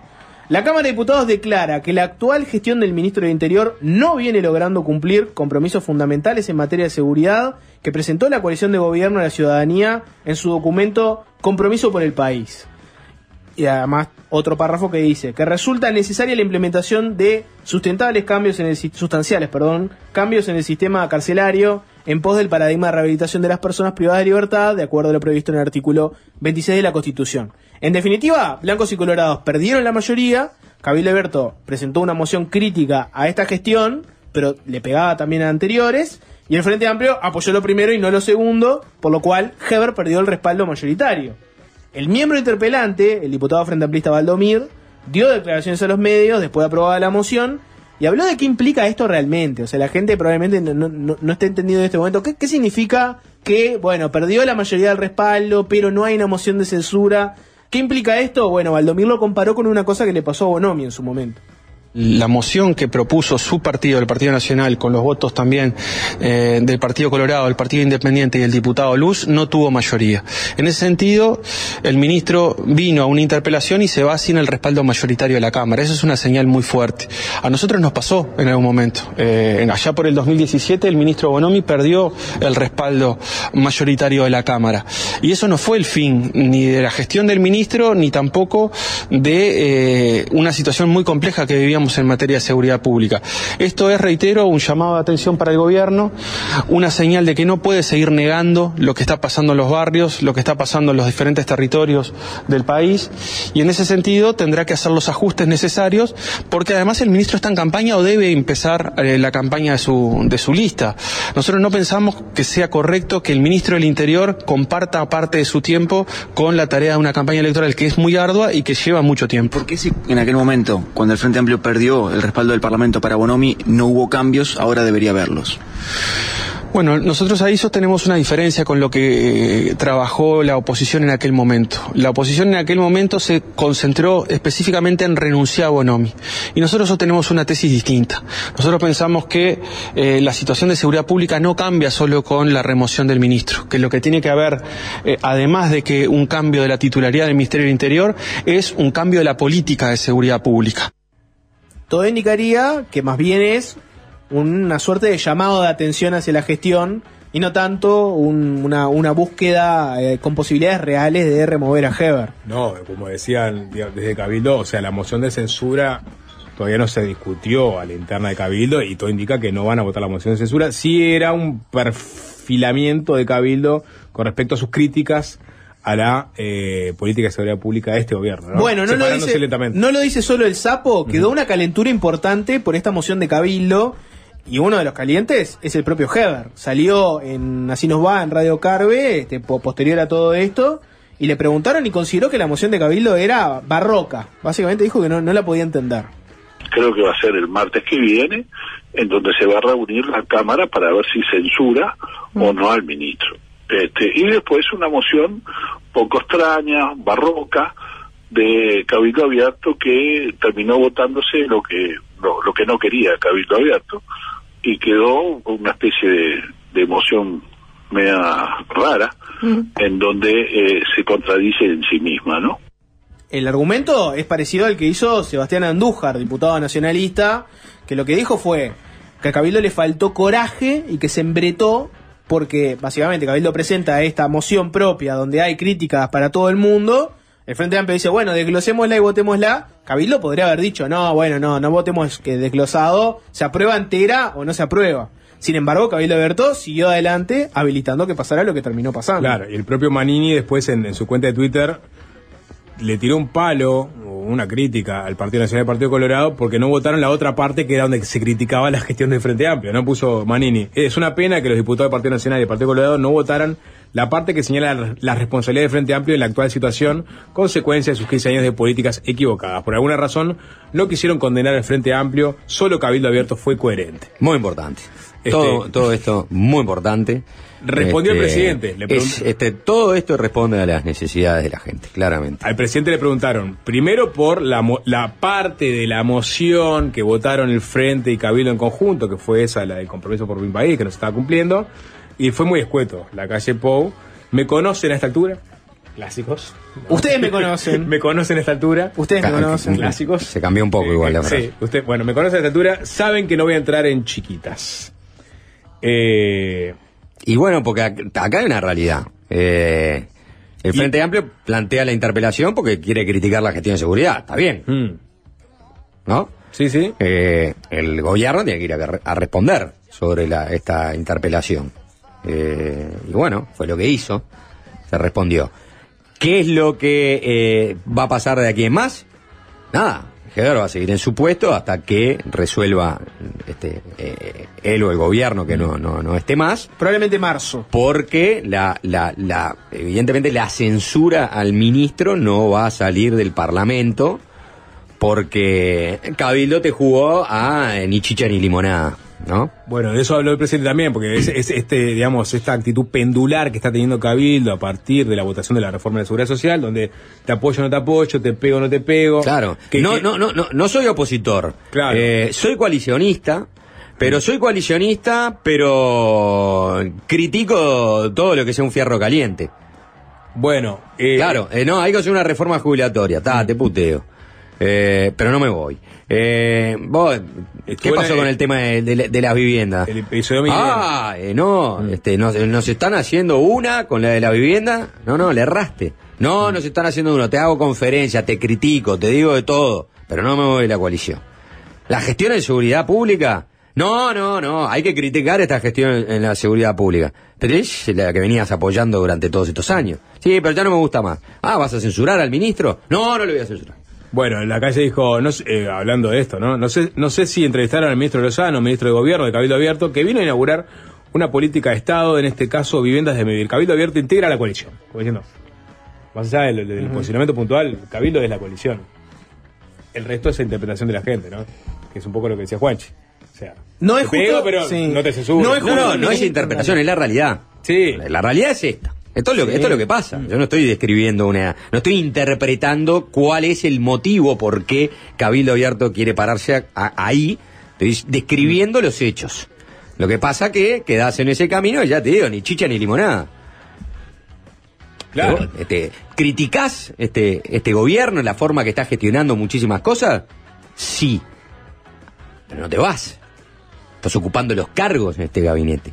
Estás respaldando la gestión de este gobierno, porque si no la estás respaldando, decirte que no estás contento, sí, este, mi tía pues sí que no está contento, con- contenta con la gestión de Heber. Pero en el caso de Cabildo Abierto, va mucho más allá. Es un gobierno que, este, que integra, desde el punto de vista de la coalición, con cargos específicos en diferentes ministerios y lugares del Estado, que va y te dice, no, no, es una moción que no, no estamos contentos con la... ¿No está contento con la gestión de Heber? Censurala. Terminalo ya. Bueno, no, no. Terminalo, no, pará, juez, no. tenés ahí los votos del Frente Amplio, te, capaz que lo acompaña. Ya te lo dijo Sodano en un WhatsApp. Somos socios, no esclavos. Somos socios no esclavos. Socios, no esclavos. Este, no, pero No, no, eso- nadie dice que tengas que ser esclavo, dice que tiene que ser coherente. Ah, no, yo no, yo no, yo no comparto. Yo no necesariamente tenés que eh, ir, eh, digamos, censurar al ministro para ser coherente. Vos puedes. este, No respaldarlo. no, no, no respaldar. ¿Por qué no lo respaldas? Por, por lo que puso ahí, porque no- hay dos partes del compromiso por el país que no se están cumpliendo. Lo, lo pone Cabildo en su, en su comunicado. Que le estás pre- estás presionando entonces para que haga cambios.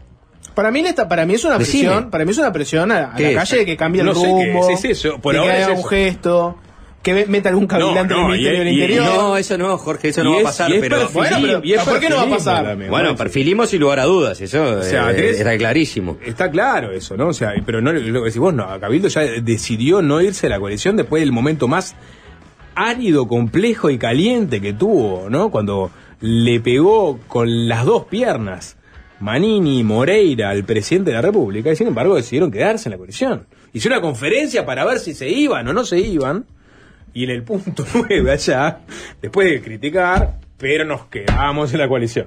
Está, eso está. O sea, si no se fueron a aquella vuelta, ah, capaz que se irán ahí un, un mes antes de la selección. Alejandro Aferradás. Aferradas. Hay otro tema que no es, hay otro Bueno, tema, hay otro tema que no es baladí.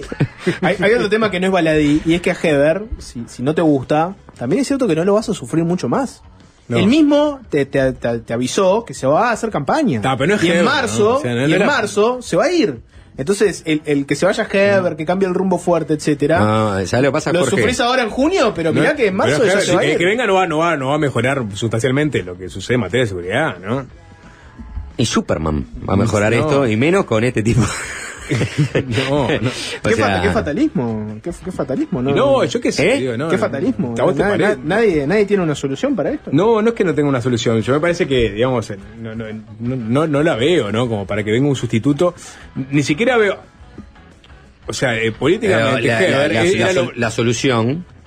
ah, este, la solución es ir a la tanda, pero aparte Sí, de ir a siempre. la tanda, eh, obviamente que una solución a un, a un tema tan complejo, que requiere de, de- de hacer abordaje este, mucho más profundos en diferentes niveles, en diferentes campos, como está tratando ahora de plantear el gobierno con este plan Ayer de seguridad. Sanjurjo, no lo escuchamos plan, tampoco, que planteó claro, el, o sea, el abordaje dual. Exacto, ¿no? todo eso, Represión todo eso. más. Eso necesita este apoyo absoluto, total y compromiso del sistema político más allá de una gestión.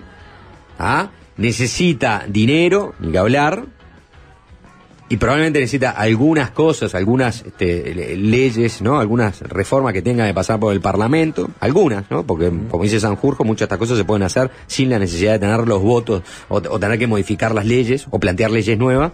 Pero lo único, pero se necesita que haya un convencimiento total del sistema político que estas medidas estén respaldadas y después financiadas y que la sociedad vaya en un rumbo claro hacia ahí que se sostenga en el tiempo. Perdón, Cabildo no que- necesita, no se necesita este dos mil millones de interpelaciones y esto y declaraciones y todo, yo te, te saco la moción y te tiro que no te respaldo pero no te censuro y esto y lo otro. Eso, Pero no, no, cosa, eso es lo que nos va a cambiar. Porque la- lo que pasó es que a 25 horas después de esto estamos hablando de lo que pasó Mm. durante 25 horas y el rumbo sigue eh, sigue siendo el mismo. Yo te anticipo- no te gusta el rumbo, tenés que cambiar el rumbo. ¿Está? Entonces, ¿dónde te parás? ¿En el limbo? ¿Cuál es ¿Cabildo el- dónde se paró? Mirá, no, una, un detalle que no es menor, o sea, que, que tiene que ver con lo que vamos a vivir en la campaña también. Lo que ha habido abierto ayer dejó claro que el- el- las medidas nuevas que está tomando el gobierno eh, son blandas. O sea, se está- que el gobierno se está reblandeciendo con respecto al el combate al Claro, crimen. pero el Frente Amplio, que muchas de esas medidas que Cabildo dice que son blandas, dicen que son buenas, tampoco está el compromiso del Frente Amplio de apoyar este plan No, de seguridad. no, Entonces, unos interpelan y tienen una mesa para apoyar un plan de seguridad donde hay muchas medidas que comparten y algunas surgen de eso. Pero tampoco hay un respaldo absoluto a ese plan de seguridad. Entonces todo termina en, en- en, este ensarzado de vuelta en la eterna discusión política de si son 391, son 383, Si y si comparamos 9, 19 o coso. Entonces, todo termina ahí, en definitiva. Esa es la señal pública que yo tengo. Una vez más, ¿cuál es la señal pública sobre el tema de seguridad? Nadie está de acuerdo, todos se pelean y pasan los, la- la- las décadas y sigue siendo exactamente lo mismo. Tengo un matiz ahí de vuelta, porque la, la- la- de- dentro de toda la interpelación Hashtag Que se vayan todos. Eh, no, en la interpelación de no. ayer hubo inter- o intervenciones interesantes como el de Sanjurjo también. O sea, lo que voy es que aparecieron Sapo, cosas interpelaciones novedosas. interesantes como la No, de Sanjurjo. intervenciones Intervenciones interesantes como la de que, tienen punto de no contacto dudo, con el no Frente lo- Amplio y con el gobierno. No lo dudo. Y, ¿Y? es ahí donde hay que profundizar. Y no se nos pasamos nada de Sanjurjo. Pero no es que pases a Sanjurjo. Que- Lo que No, tenés que hacer no es no, pasar a Sanjurjo en el medio de una interpelación maratónica donde and- hablan 70 tipos y dan su discurso. Lo que tiene que pasar es que si la medida que pro- se proponen ahora son buenas y tienen respaldo este, de, de la, de la gran mayoría o de buena parte del sistema político, si no le gustan a Cabildo, le gustan al el Frente Amplio. El Frente Amplio tiene el peso necesario como para respaldar esa medida. Perfecto. Pero si el botín electoral de la seguridad que falla sigue siendo lo más importante, o una de las cosas más importantes, si eso es lo más importante, esa disputa permanente, entonces nunca vas a ver este, lo otro, que son las medidas que necesitan el respaldo. Pues hicieron mil de estas. La de la hizo el gobierno de Mujica. Yo. Cuando invitó eso a la. Sapo. No, No, se te acabaron yo- los matices. sin embargo- No, no, porque, porque Se acá, acá hay los matices, culpa, Sapo. vos, no puede No, ser. ya no se puede- hay, hay que, hay que matices. pulsar sobre lo que dice Juanchi seguro y, y sobre todo presentar, bueno, cuáles son la- los lugares donde hay consensos. Sistemáticamente, como pasó con la educación, pasa también con la seguridad. Bien. Sistemáticamente hay consensos que después por disputas políticas no se dan, ¿no? En seguridad y en educación. Ah, ¿no? pero, pero pará. Ya está, ya está, ya está. ¿No es espectacular, entonces? ¿Qué cosa? ¿Eh? ¿Qué cosa? La democracia uruguaya no es única. Para Es Sapo, ¿no? espectacular. Ah, ¿Eh? parece que no es tanto Espectacular. así. Nah, nah. Porque nos permite- Pero entonces vos acabas de decir una cosa muy fuerte. ¿Qué? Este, hay lugares importantes donde hay, donde hay consensos. Sí. Por ejemplo, en, en la educación, que para mí es la clave del futuro de este país. Pero sin embargo, después por disputas electorales o por posicionamientos políticos no terminan de sostenerse. Del todo. Porque siempre hay cosas que cantan. Hay, hay gobiernos que no, no borran todo y Ah, de no, está perfecto. ¿No? Sí, sí, sí. La, la, la, la, demo- la- la democracia de este. No, pero vos crees que la democracia de Heidi, la democracia de Heidi. Bueno, Yo cuando ya te pones a hablar de querés democracia es momento de tirar la tanda. Ya llegar al poder. No, no, no, no, la no no, no, no, Se no, viene no la quiero, no quiero que sea, este, no, no, por supuesto no quiero que.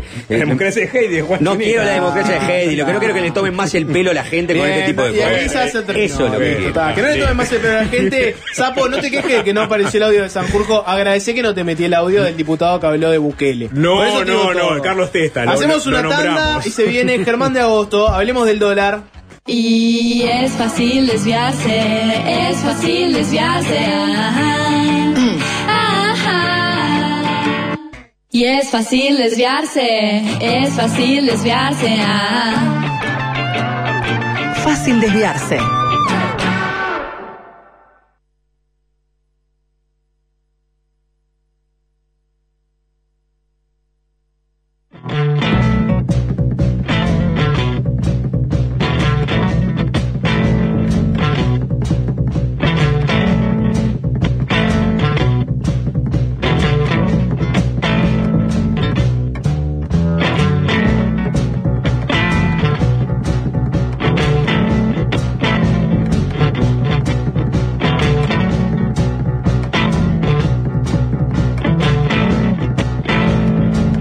Hola Germán, ¿cómo andamos? ¿Cómo andan? ¿Todo bien? Bueno, bien, ya atacamos el frente de la seguridad, el frente hídrico.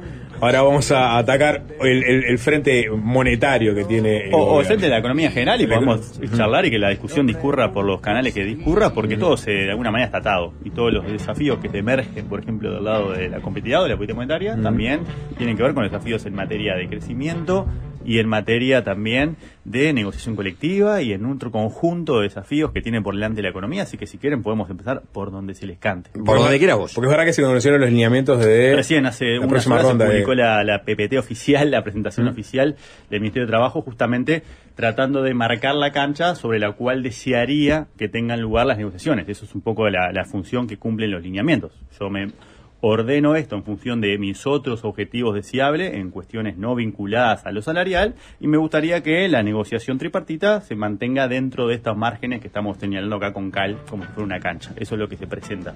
Y se presentó ahora. ¿Pudiste, leer- ¿Pudiste examinarlos mínimamente? Lo vimos, eh, sí. lo- ¿Y? ¿Y? bueno, de alguna manera tienen parte de la recomposición. Hay que Mm. recordar que estamos bajo un compromiso de llevar el nivel del poder de compra al final del periodo al nivel que tenía en el 2019. Y queda un trecho. ¿sí? Queda un trecho en general y queda un trecho mayor cuando decompones en función de las realidades de los distintos sectores. Entonces lo que hay es una pauta para convenios que sean a dos años y que tengan ajustes semestrales por la proyección de la inflación, más una cuota que se va a dividir en tercios de recuperación de lo que se viene arrastrando desde la octava ronda que fue la ronda puente. Además, una innovación, entiendo que para mí es una innovación, es que les va a pedir a las mesas de negociación que se autoclasifiquen en función de si son transables, si son sectores transables, es decir, si están expuestos a la competencia internacional o si son sectores no transables, que era una recomendación que venía sobrevolando, siempre bajo el entendido de que no es lo mismo competir afuera que competir adentro. Entonces, de alguna manera, eso se pone sobre la mesa para futuras negociaciones como una invitación a que las mesas se clasifiquen en función de lo que se llama coeficiente de apertura. ¿Qué es el coeficiente de apertura? Es la proporción de exportaciones e importaciones que tiene cada rama, cada sector, cada mesa, dependiendo de cómo lo quieras ver, en función de su valor agregado, en función de su producción. O sea que eso es como la, la parte novedosa. ¿sí? O sea que ahí tenemos, no hay porcentajes, todavía no lo sabemos, probablemente mañana tengamos muchísima más información, porque mañana además entra la última rendición de cuentas que tiene justamente iniciativa de gasto. Así que mañana vamos a tener la programación macroeconómica que nos va a dar la pauta de cuáles son las nuevas eh, proyecciones de inflación, cuáles son las nuevas proyecciones de crecimiento y en función de eso poder entender un poco más cómo dialoga lo que se presentó hoy y el compromiso de recomponer poder de compra y en base a eso la conflictividad que podemos esperar de aquí en más, ¿sí? Y cómo eso también colisiona con lo que está pasando con el dólar. De alguna manera como el tema que está sobre la mesa, ¿sí? es la función del atraso cambiario. Porque ¿qué pasa si el dólar sube abruptamente y se corrige el atraso cambiario? ¿Qué pasaría? ¿Me estás preguntando? Te estoy preguntando. Eh, perdón porque estaba un poco Se cuenta que no, te, no te estaba siguiendo. Pero ¿no? Vega aparte te mira con una cara como si, qué interesado. Te- No, te- te- porque te- acabo de- te- acabo te- de ¿cómo ver- el, el profesor te caga bien a veces, ¿eh? Me recagó porque me sacó la ficha que había visto la, la declaración de Cipriani y quedé ahí, quedé, quedé colgado. Perdóname, perdóname, Jarón. Hagamos bueno, repaso, entonces, vamos para Eh, atrás. si sube el dólar si sube el abruptamente, dólar- Sapo, Sí. este, afectaría la inflación. Si afecta la inflación, afectaría Eh, las este, pautas la que pauta hablaba de- salarial. de- La la recuperación La- salarial. Exactamente. Sí, sí. Si vos discutís ahora el atraso cambiario, evidente que siempre da problema porque es un término que no existe en los libros de texto. Es una, una expresión popular que da la pauta de que nuestra moneda está trazada en relación a algo. ¿Es un término utilizado en Uruguay o la región o es extendido? Me parece que es medio uru- uruguayo. Medio uruguayo. ¿no? Sí, después pues, la apreciación real podría ser eh, Eso. un término más eh, técnico, pero de alguna manera tenemos esa- el atraso cambiario, el tema es cómo lo definimos. Y ahí es donde emergen dos canales de discusión que son los que hemos teni- estado teniendo en los últimos meses, porque bien, fíjense que la discusión en torno a este problema viene de largo, en particular en torno a la responsabilidad del Banco Central en todo esto. Entonces vos decís, bueno, partamos de que el atraso cambiario supone que nuestra moneda está trazada en relación a algo. ¿A qué algo? Y ahí hay dos canales, ¿sí? Vos podés pensar que nuestra moneda, en términos reales, está trazada en relación a lo que fue nuestra historia. ¿sí? Entonces vos agarras el tipo de cambio real, que es el indicador que en economía tenemos para medir la competitividad entendida en solamente la dimensión de los precios. La competitividad es un fenómeno mucho más complejo que solamente el precio de la moneda, ¿sí? de la moneda extranjera. Así que vos tenés una forma de verlo es, bueno, ¿qué tan caro estamos en relación a nuestro promedio histórico? En relación a lo que serían... Caro en dólares. Caro en dólares, caro en términos reales, caro en términos relativos a otra economía. En promedio, si vos usás esta línea de pensamiento, es decir, voy a definir mi atraso cambiario en función a mi historia, vos tenés distintas formas de verlo. Una es globalmente, es decir, tomando un promedio ponderado en función de los países a los que le vendo. ¿sí? Mm. Y ahí vos en términos globales estás un 26% más atrás de lo que fue tu promedio histórico. ¿sí? La semana pasada Ceres tuvo un desayuno y presentó desagregadamente qué tan caro estás con tus socios comerciales, qué tan caro estás con tus economías competidores en materia de bienes y qué tan caro estás con tus economías competidoras en materia de servicios. ¿sí? Competidoras. Competidoras. Que ahí, pero ahí aparece. Pero eh, pará, Argentina, Australia. Y Vos, mira, vos vos tenés- también hablaste de este, economías compradoras. Exacto, socios comerciales y Socios después con lo- comerciales. y economías con las que competís. Y después Que economía con competís. Perdés Contra ellos. Exacto. vos pones, por ejemplo, agarrás a China, Brasil por un Ahí lado. va, China, ¿querés saber cuánto más caro estamos en relación a ese promedio histórico? Mm. 28% más caros. Decime otro. Sí, Unión Europea, por ejemplo. Unión Europea. 27. Estados Brasil. Unidos, 26. Brasil, 45%. Argentina, 60%. Claro. Bueno, Pasás al mundo de los competidores en materia de bienes. Sí, Nueva Paraguay, Zelanda. Nueva Zelanda, 23%. Australia. 26%. Después pone Ceres, pone Chile, 26%. Paraguay, 20% más caro. Bien. Y Colombia, porque Colombia no. Colombia está clasificado en los competidores Es en de materia de software, servicios. Ah, de y ahí servicios. estamos 43% más caros. Claro. También estamos más caros con México, 25%, y con el que estamos menos caros es con Costa Rica, pero igualmente estamos 9% caros. ¿Estamos más baratos que alguien? No, de lo que es relevante en nuestro universo que nos interesa, estas son las cifras. En todo lo caso está Somos- por arriba del 20%. ¿Cuál es el fundamento que... Tomarte un café en Zurich, en, al lado de un lago. Y bueno, lo podés pensar. Eso sí, eso Comprarte que- una caja de puchos en Copenhague. Comprarte una, Y somos- bueno, la Big una Mac, caja de si pucho pensás en la Big Mac como un indicador imperfecto de este tipo de fenómenos, creo que tenés la segunda Big Mac más cara del mundo después Noruega, me parece que es. O sea que en, en ese grado de apreciación de nuestra moneda estamos y lo que subyace teóricamente o el marco teórico que da soporte a la posibilidad de comparar con nuestra historia es lo que se llama la paridad de poder de compra. ¿Qué es eso? Que tu tipo de cambio real, este indicador que tomamos para medir la competitividad, se mueve en torno a un nivel, ¿sí? a veces sube y a veces baja, pero como que siempre vuelve a ese nivel. Entonces, si está muy arriba ese nivel, va a bajar para acomodarse. Si está muy abajo, va a subir. Esa es la paridad de poder de compra que da sustento a la comparación en torno a promedios históricos que los resultados que nos da a la luz de los datos de seres, pero son iguales a los datos que puedes tomar en función de Exante, también que calculó, depende del periodo que tomas para atrás, lo que te va a dar, pero este es el panorama. Y eso tiene obviamente falencias metodológicas, porque Uruguay de hoy no es el mismo Uruguay de hace 30 años y no es el mismo Uruguay de hace 10 y no es el mismo Uruguay de hace 40. Es decir, la historia, la referencia histórica no es suficientemente informativa para decirme si estamos atrasados o no. Y ahí surge otra corriente más sólida desde el punto de vista técnico que dice el tipo de cambio real no lo podemos comparar contra un umbral histórico porque las cosas cambiaron y no somos el mismo país. Entonces podemos tomar lo que se llama un modelo de fundamentos. ¿Qué son los fundamentos del tipo de cambio real?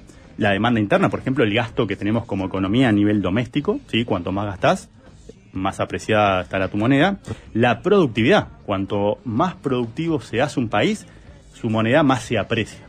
Los precios de las materias primas que vendemos, ¿qué fue lo que pasó en 2022? Uruguay vendió como loco a precios internacionales muy altos, eso supuso una entrada importante de divisas por exportación, eso supuso una mayor oferta de dólares y como todo bien que es abundante, su precio cae, su precio del tipo de cambio y nos apreciamos.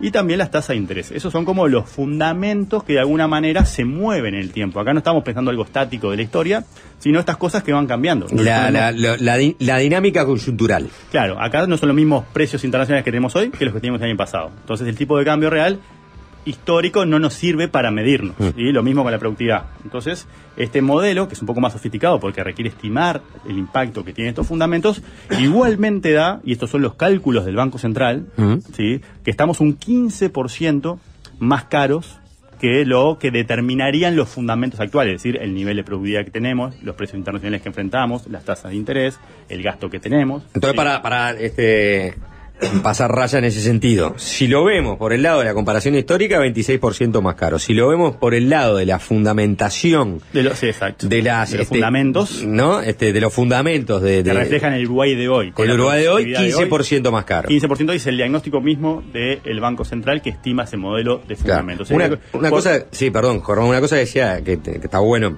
que tiene que ver con lo que estamos hablando, pero no específicamente con lo que venimos hablando. Es, este, escuchaba a Santiago Soto, ¿no? El economista Santiago Soto, estaba no toquen nada, eh, y él decía, eh, estaba con Agustín Iturralde, Sí. ¿no? Los y, y él decía, tratando de meterse en el tema del atraso cambiario, como para darle también una, una visión, ¿no? A la gente que estaba escuchando, decía, bueno, Uruguay es un país que hoy en día está caro. ¿Está caro en qué? Está caro en dólares. Eh, está caro en relación a esto que viene hablando Germán. Ese es un tema.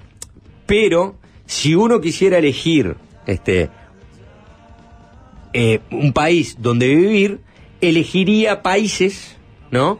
Cuyos fundamentos de su moneda sean de una moneda apreciada, ¿no? Una moneda, en definitiva, que te- terminaría siendo un país caro. Porque eso es, en definitiva, también la calidad del país en la que estás viviendo. Vos elegirías más productivo. Más productivo. Vivir país más rico, más Exacto, productivo, más rico. más rico y por ende con estándares de desarrollo más exigentes y por ende una moneda apreciada no es señal necesariamente un problema, puede ser un, un problema feliz porque justamente refleja que vos te enriqueciste en términos relativos y tu moneda está más apreciada. La fortaleza de la, la moneda de un país también habla de su de sus fortalezas generales, digamos. En parte eso, Ujú. porque está reflejando cuestiones vinculadas a esos fundamentos, dentro de los cuales la productividad, que al final del día es lo que explica por qué algunos países divergen de otros países, porque algunos países tienen una trayectoria ascendente en términos de riqueza y otros tienen una trayectoria descendente, es en definitiva la productividad, que es el diferencial en el mediano plazo que a vos te permite sostener niveles crecientes de bienestar o de prosperidad económica que hacen a lo que sería deseable de tener un país. Y eso es consistente con una moneda más apreciada, es decir, con un país que es caro. ¿Sí? Pero tampoco es el caso acá, porque acá no estamos explicando esto porque tuvimos un tremendo salto de la productividad en el último año. Y tuvimos un tan tremendo salto de la productividad en el último año que estamos 45% más caro que Brasil, 60% más caro que Argentina, 27% más caro que China. No, no, hay un salto en la productividad. Es decir, no tenemos una respuesta que nos lleve a un problema feliz de apreciación cambiaria. Está bien. ¿No? Me gusta. Sí, sí, sí. Es lo, es- es lo que se ata o se enraba con esto de los fundamentos. Exacto. ¿Sí? Entonces. Y entonces la solución ¿Y la a- solución? para, para, digamos, este, para ralentizar el atraso cambiario. La solución es compleja, porque es compleja. No basta con la intervención del Banco Central comprando dólares. Y vos tenés que fijarte, va, para ir a ese, a ese, a ese tema, en 2023, en lo que va de este año, nosotros, nuestro tipo de cambio nominal, cuando hablamos de nominal, estamos diciendo simplemente la cotización frente al dólar. El 39, el 42, eso es nominal. Entonces, si miramos el tipo de cambio nominal en 2023, cayó un 6%. ¿sí? pero cayó en un contexto donde en el mundo está cayendo. Hoy el dólar está cayendo en el mundo y Uruguay se está moviendo en línea con lo que se está moviendo el resto de las monedas del mundo. El problema donde estuvo en el 2022, donde el tipo de cambio cayó más de 10% acá y en el mundo subió. Entonces, si vos tomás todo lo que pasó desde el 2022 a esta parte, desde inicio de 2022 a esta parte, tenés una caída del tipo de cambio del 16%. ¿sí? Una parte fue a contrapelo del mundo, en 2022, y otra parte está acompañando la tendencia global del dólar, por lo cual los márgenes para intervenir y hacerlo subir son escasos, porque vos hoy sí tenés una presión que viene de lo que está haciendo la Reserva Federal de Estados Unidos, que es la que tiene la maquinita del dólar, que está diciendo los fundamentos van para abajo, la presión es para abajo. O sea, Claro. Vos contra esa ola no podés. Hubo un Uruguay que fue que nadó contra la corriente en el año 2022 en ese sentido, porque tenían tasas más expansivas, ¿no? Este, ahora empiezan a, a, a ver que, este, perdón, al revés, quise decir, ahora parece que su tema de inflación empieza, ¿no? Estás pensando en Estados Unidos. En Estados Unidos, sí, estaba pensando en Estados Unidos. Entonces ahora, Pusieron este, una pausa, dijeron, che, si yo sigo subiendo la tasa de interés, yo no sé cuántos más bancos pueden quebrar, por ejemplo. Claro. Y la inflación hoy ya está más baja en Estados Unidos, está en el 4%, ya no está el 10% como estaba hace, hace un poquito. ¿sí? Y el empleo anda bastante bien. entonces la suelto. Entonces la voy a dejar, voy a hacer una pausa en mi aumento de tasa de interés, que es lo que te fundamenta hacia dónde puede ir el dólar globalmente. Entonces en esa pausa, el dólar globalmente se ha ido debilitando. ¿Sí? ¿Qué significa eso? Los tipos de cambio de los países han ido subiendo, han ido bajando. Es decir, las monedas locales se han apreciado frente al dólar porque el dólar está débil. ¿sí? Eso siempre es medio traba Pero hoy entonces, con Menos esa gente se fuerza... refugia en el dólar, porque, porque es me- menos atractivo, digamos. Todas las monedas se han apreciado en relación al dólar en, en lo que va del año. Exacto. ¿No? Más o menos, por decirlo, para decirlo. Entonces, en ese contexto, donde vos hoy sí tenés una fuerza de- exterior de fundamento, porque estamos hablando del Banco Central que los emite, efectivamente, ir contra eso con intervenciones no vas a hacer la gran diferencia. Está bien. Entonces, el problema es los dilemas que vos tenés cuando pensás en la política económica en términos más generales, por lo que hablábamos hoy. ¿sí? Ceres hacía un ejercicio donde decía, si Uruguay recortara este año la mitad de su problema de atraso cambiario, lo que es lo mismo que decir, si el dólar subiera 12,5%, ¿sí? está en 37,5 hoy, si subiera 12,5% y quedara en 42,7 mangos, la inflación terminaría el año en 8,7%. ¿Por qué? Porque más de la, porque la mitad de la canasta de consumo que tenemos está compuesta de productos que son sensibles a lo que pasa con el dólar. Cuando el dólar sube, la inflación sube después. ¿sí? Dicho de otra manera, la moderación que hemos tenido de la inflación en los últimos meses, que pasó de 9,9% en septiembre a 7,1% ahora, es parte o, o se explica en parte por la caída del tipo de cambio. Porque la inflación que es relevante para los productos que se transan en dólares es del orden del 4,5%. Esos son los platitos chinos de los que. Y ahí están los momento. platitos chinos. ¿Qué, ¿Qué ponderás vos? ¿Qué preferís? ¿Tener mayor inflación? ¿Tener mayor atraso cambiario? Exacto. O De alguna manera, pensándolo en los platitos chinos, es vos estás pisando el dólar para bajar la inflación. Entonces, te estás solucionando un problema en el frente de los salarios real y en el frente de la conflictividad y eh, desde el punto de vista de la economía política, que cada vez pesa más porque estamos más cerca de las elecciones, pero te lo estás profundizando en el frente de la competitividad y por ende en el mediano plazo en términos de empleo, en términos de crecimiento y en términos de otro conjunto de cosas. El tema es que vos no podés atacar las dos cosas, porque si, la si el tipo de cambio se corrigiera y subiera y vos dejás más contentos a un segmento de la población que hoy está reclamando un dólar más alto, tenés un problema con el otro gran porcentaje de la población, los consumidores, que nos estamos enriqueciendo en términos, en comillas, en dólares. Pagar Netflix nos sale más barato porque tenemos que ir al cambio y vamos con 37 mangos, no tenemos que ir con 42. Comprar cosas importadas, viajar, todo eso es más barato, esos son fundamentos de consumo y de alguna manera si el dólar subiera abruptamente para contentar los reclamos del sector exportador, tendríamos un problema ¿sí? vinculado a los fundamentos del consumo y por ende un menor crecimiento del poder de compra y por ende más conflictividad en esta instancia donde se está presentando hoy los lineamientos salariales y mañana se presentará la rendición de cuentas. Germán, hacemos una, una tanda este, acá y venimos con el cierre de, Bárbaro. de tu columna. Supongo que también habrá preguntas y si quieren Hay, hacer... hay mensajes de Bueno. gente que estuvo en Copenhague, por ejemplo. en Zurich. 097-441-443. Hasta aquí la mayor parte de la columna de Germán en Fácil Desviarse. Si de lo que escuchaste tenés alguna duda, tenés alguna pregunta para Germán, ahora en la tanda es el momento de mandar esa pregunta para que Germán este, la responda. Yo tengo una. ¿no? Si Germán fuera ministro de Economía, ¿qué sacrificaría? ¿A Sapo o a Juanchi? En el sentido, ¿qué hago? ¿No? Dejo el dólar en 43 y mejoro la competitividad y por ende genero un mayor rebust- rebust- Robustecimiento, ¿será? Gracias. la- Eh, o este lo otro. Eh, sacrifico el tema de la inflación y bueno. Venía, que vengan todo el pichenete a, a Alguien tiene que hacer trabajo sucio. Claro. ¿Cuántos exportadores tenés? ¿Cuántas personas que ganan? Tata, no me lo respondas ahora. El ministro de Economía, Germán Dagoto, lo va a responder después de la tanda.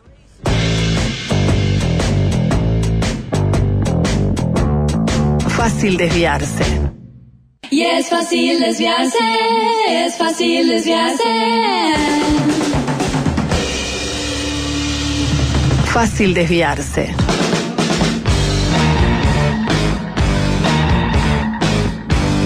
Voy con metralleta de preguntas, Germán. Eh, ¿Por qué un desodorante sale menos de 30 pesos en Argentina y acá sale 150? Pro- problema seguramente de, competencia. Ahí estás pensando en, por un lado, la escala de nuestro país, es parte de los fundamentos porque Uruguay es un país caro, y después los problemas vinculados a la competencia en determinados mercados donde hay pocos jugadores, esos pocos jugadores hacen o se apropian de rentas extraordinarias que trasladan a precio y por ende terminamos pagando cosas mucho más caras de lo que salen enfrente. Si vos te pensás, por ejemplo, un indicador que vos podés tener hoy, a la luz de los problemas que tenemos con Argentina, es el indicador de precio fronterizo de Universidad Católica que compara Salto con Concordia, es decir, un puente de distancia, y ese tipo de productos que te dan que están 200% más caros acá que allá. Otra pregunta.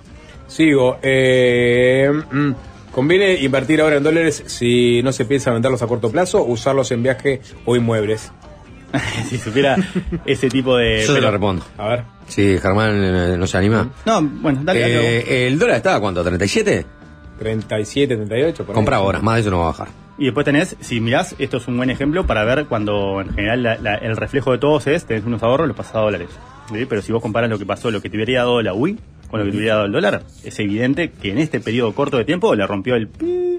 Pero si lo pensás de la historia de la UI, indexada. también en unidad indexada. ¿sí? El tema es que tenemos como este reflejo evolutivo de nuestro pasado reciente de una moneda con baja credibilidad, por el cual nos refugiamos en el dólar, cuando en realidad, si hubieses invertido en UI, en unidad indexada, es de alguna manera mucho más rentable. Fíjate todo lo que cayó el dólar ahora y la UI sube con la inflación. Tengo 10 mil pesos, quiero bajar, eh, quiero viajar el año que viene, compra dólares. Exacto, sí, depende. Lo otro es para qué vas a querer estos dólares. ¿Vas a querer para una casa? ¿Vas a querer para viajar? ¿Para qué lo vas a Otra pregunta. Eh, ¿Puede ser que cuando Estados Unidos entra en guerra o participa de alguna manera como en esta, el dólar baja? Ahí lo que podría hacer es, como por ejemplo, si pensás cuando en, lo- en la década de los 70, cuando se abandona el patrón oro, efectivamente para financiar el gasto en- de la guerra, lo que haces es emitir. Y la emisión lo que hace es que el dólar sea abundante. Y si el dólar es abundante, su precio baja, se debilita. Germán de Agosto este, priorizaría la inflación o el atraso cambiario. Es una... ¿Qué es lo que Yo, Juanchi? yo no, claro, pero yo, me- es ¿qué, qué priorizaría? ¿El salario?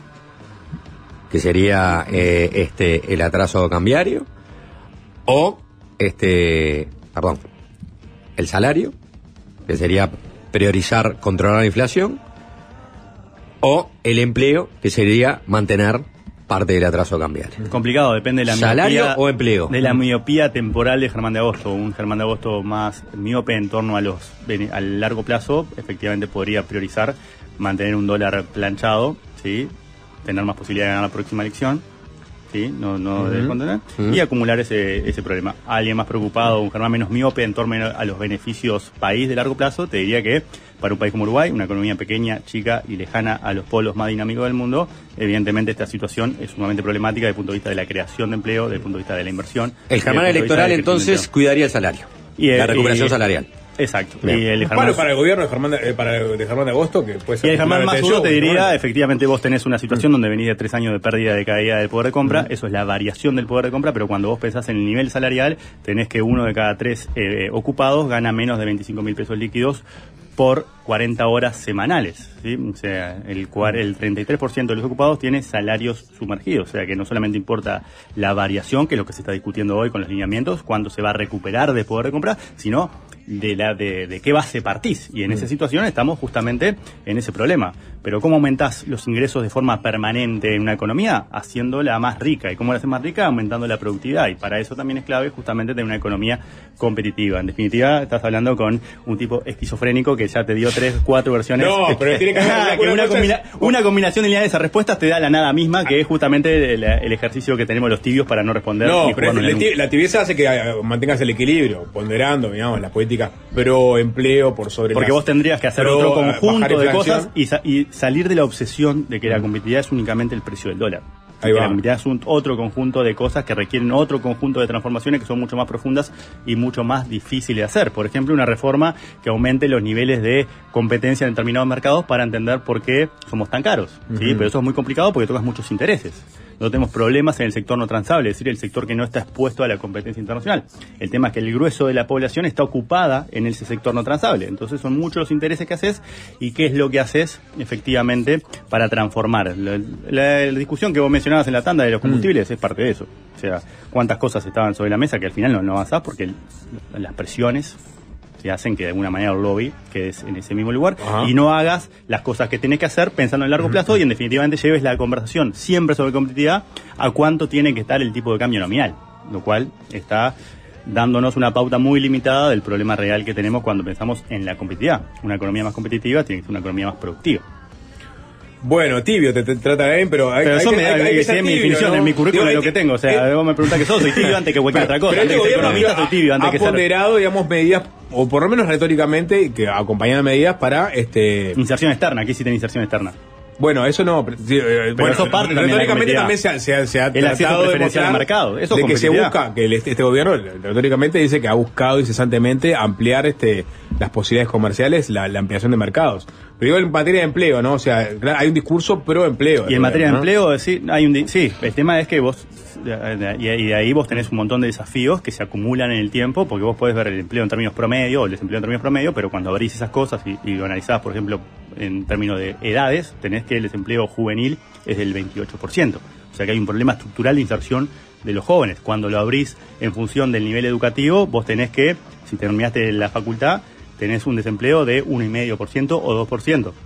En definitiva, los promedios se hacen de realidades muy heterogéneas y vos, en la era del conocimiento y a la luz de los impactos de la cuarta revolución industrial, que están más latentes que nunca a partir de la irrupción de modelos de aprendizaje como el chat GPT, como reconvertís a estas personas para que no queden por el camino en ese tránsito de una economía más productiva. Que Eso- esos porcentajes, perdón, ¿no? Esos porcentajes eh, no- se han mantenido incambiados a lo largo del tiempo. El- Son brechas el- el- el estructurales, pero cada vez pesan más. desempleo juvenil y... El desempleo el- juvenil es una- un rasgo estructural que da las pautas de los problemas de inserción de los jóvenes al mercado de trabajo. Pero ha aumentado, disminuido, se mantiene estable. O sea, o sea, eh, esas brechas se mantienen, no es que aumentó de repente. No, lo- Y lo mismo con, con, digamos, con Vos tenés el- juvenil, el desempleo 27%, de- de- menores de mayores de 30 años, 5% en promedio. Claro. Eh, y cuando lo miras por el nivel educativo, ahí ves efectivamente la magnitud de los desafíos que tenés a la hora de tu capital humano. Mm. Y tu capital humano es fundamental desde el punto de vista de lo que te hace crecer. Una economía crece porque tiene mejor y más capital humano, porque invierte más o porque encuentra formas más eficientes de combinar una cosa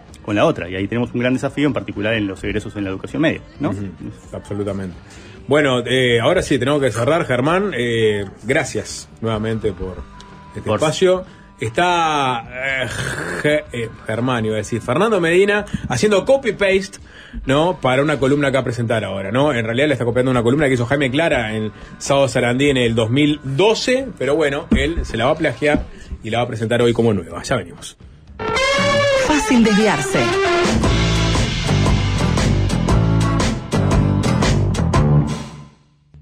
Y es fácil desviarse, es fácil desviarse. Ajá.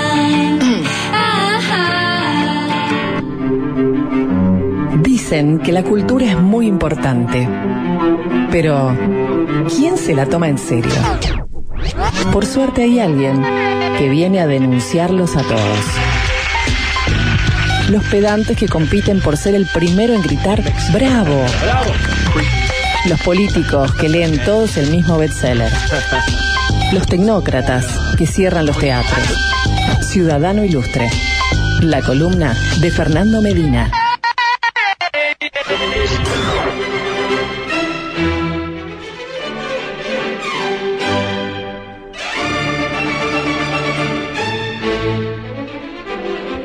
Hola, Fernando. Sapo, Juanchi, ¿cómo andan? Muy bien. Bueno. Bueno, eh, Jorge lo adelantó hoy más temprano. Sí, Nando. sí, lo vendieron Sí. muy bien. Eh, esto arranca así, tweet del periodista y escritor Martín Caparrós. Eh, no sé si lo siguen, para unos eh, 175 mil seguidores. Me impresiona que Infobae siga publicando textos de arroba Jorge de Grispo. Este es Jorge Daniel Grispo, un abogado especialista en derecho corporativo, autor de muchos libros, dice el portal. Plagiario sin vergüenza, el epíteto que le aplica Caparrós. Aquí las pruebas, párrafo por párrafo, a la izquierda mi texto, a la derecha el de Grispo, publicado una semana después. Qué pena que copié tan mal. Tuiteado esto, efectivamente, Caparrós, eh, el autor, por ejemplo, de, bueno, Ni América, que alguna vez fue acusado de plagio él mismo, bueno, eh, prolijamente comparte ambos textos, el suyo fechado el primero de mayo y el de Grispo fe- fechado el 9 de mayo, seguramente sea un récord copiar un texto tan reciente, tan nuevo, tan a la mano, digamos. Eh, los textos son evidentemente muy parecidos, cualquier jurado le, daría la razón al, al- al engolado y, y bigotón escritor. Eh, luego, por mi parte, aprovechando eh, este tuit de Caparrós con esta denuncia, lo que yo quisiera es que a partir de este momento esta sea la discusión a propósito de los límites del plagio.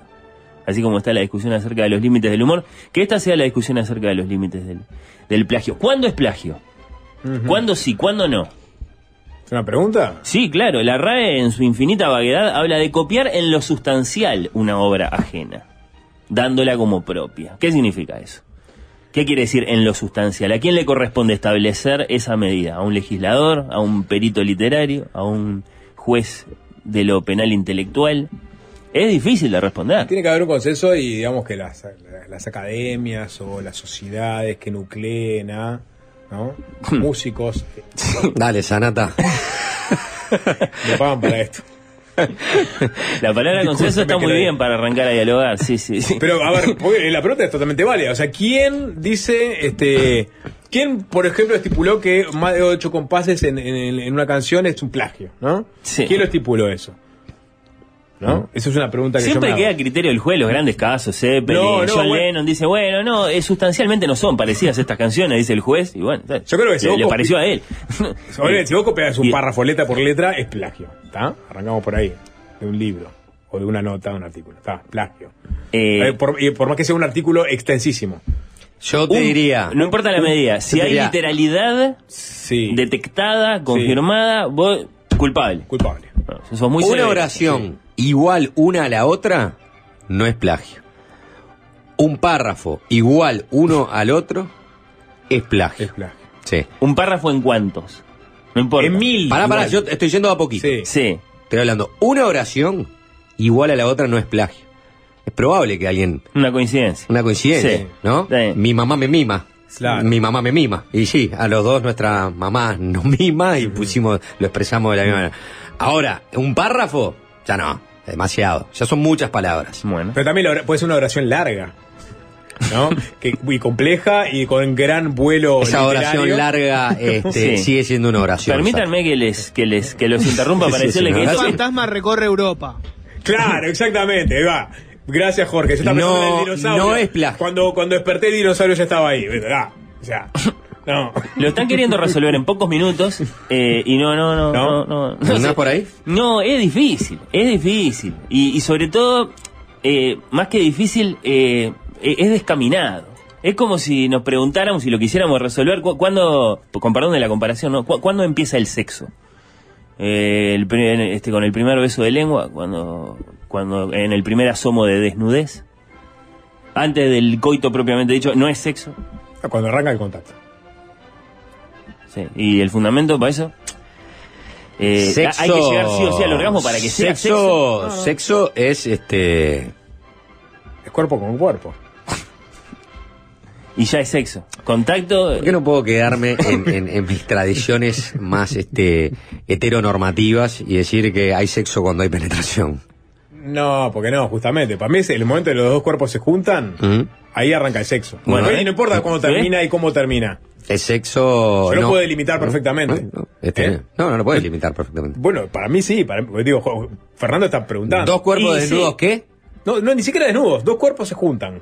Cuando hay contacto entre dos cuerpos y, y eso evo- evoluciona. Ok, entonces yo ahora me voy a acercar acá, a Sí. estás vos. Voy a, No. voy a hacer esto. Juanchi está Ah, experimentando. este, voy a traer Sí. el micrófono acá. Sí. Entonces yo quiero que, Sí. según la definición Sí. de sapo, este, Acá está arrancando. eh, Fernando Medina defina qué está pasando entre nosotros. Y bueno, no, según Sapo, es, eh, eh, esto es No, sexo. esto es violación, esto es violación porque no hay consentimiento. ¿Cómo que no? No me ha rechazado. ¿Vos ¿Viste en algún momento que me haya dicho no? A mí no, no es no. Mi actitud corporal habla de un Ha- rechazo. Ha dicho no es no.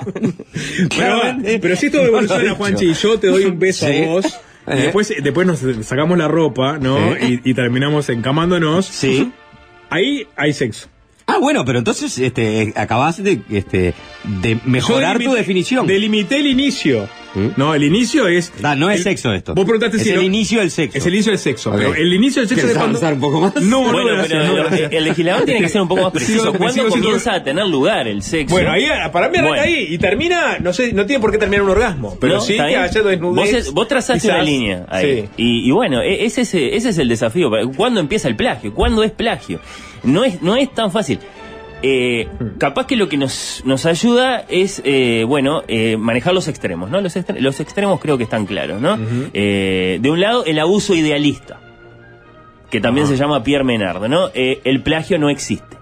La literatura es toda un gran sistema de citas, aún dos textos perfectamente idénticos, palabra por palabra, van a poder ser reputados esencialmente diferentes. Va, a bastar con que el juez considere las condiciones de escritura y el eh, diverso modo en que fueron leídos esos textos, ¿no? ¿Estamos de acuerdo?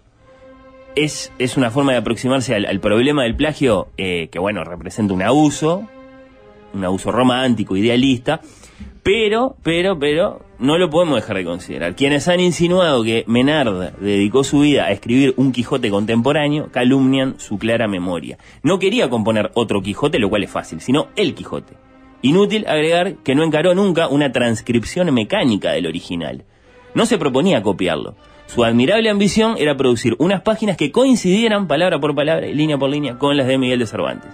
El método inicial que imaginó era relativamente sencillo. Conocer bien el español, recuperar la fe católica, ir a la guerra contra los moros o contra el turco, olvidar la historia de Europa entre los años 1602 y 1918, ser Miguel de Cervantes. ¿No? Este es- Eh, es una persona que sabe escribir, entonces se abraza el arte conceptual, abstracto, ¿no? Esta es una de las obras maestras de Borges. eh, Pierre Menard, autor del Quijote, a propósito de la naturaleza profunda del oficio de las letras. Una cosa es el Quijote escrito por el viejo miliquero Cervantes en el siglo XVII, otra, no la misma, el Quijote escrito por un refinado doctor francés en tiempos de la Primera Guerra Mundial. Un ¿no? dislate. Bueno, vos decís un dislate eh, y sin embargo lees el cuento y te quedás pensando acerca de hasta qué punto el concepto de autor es un concepto artificioso.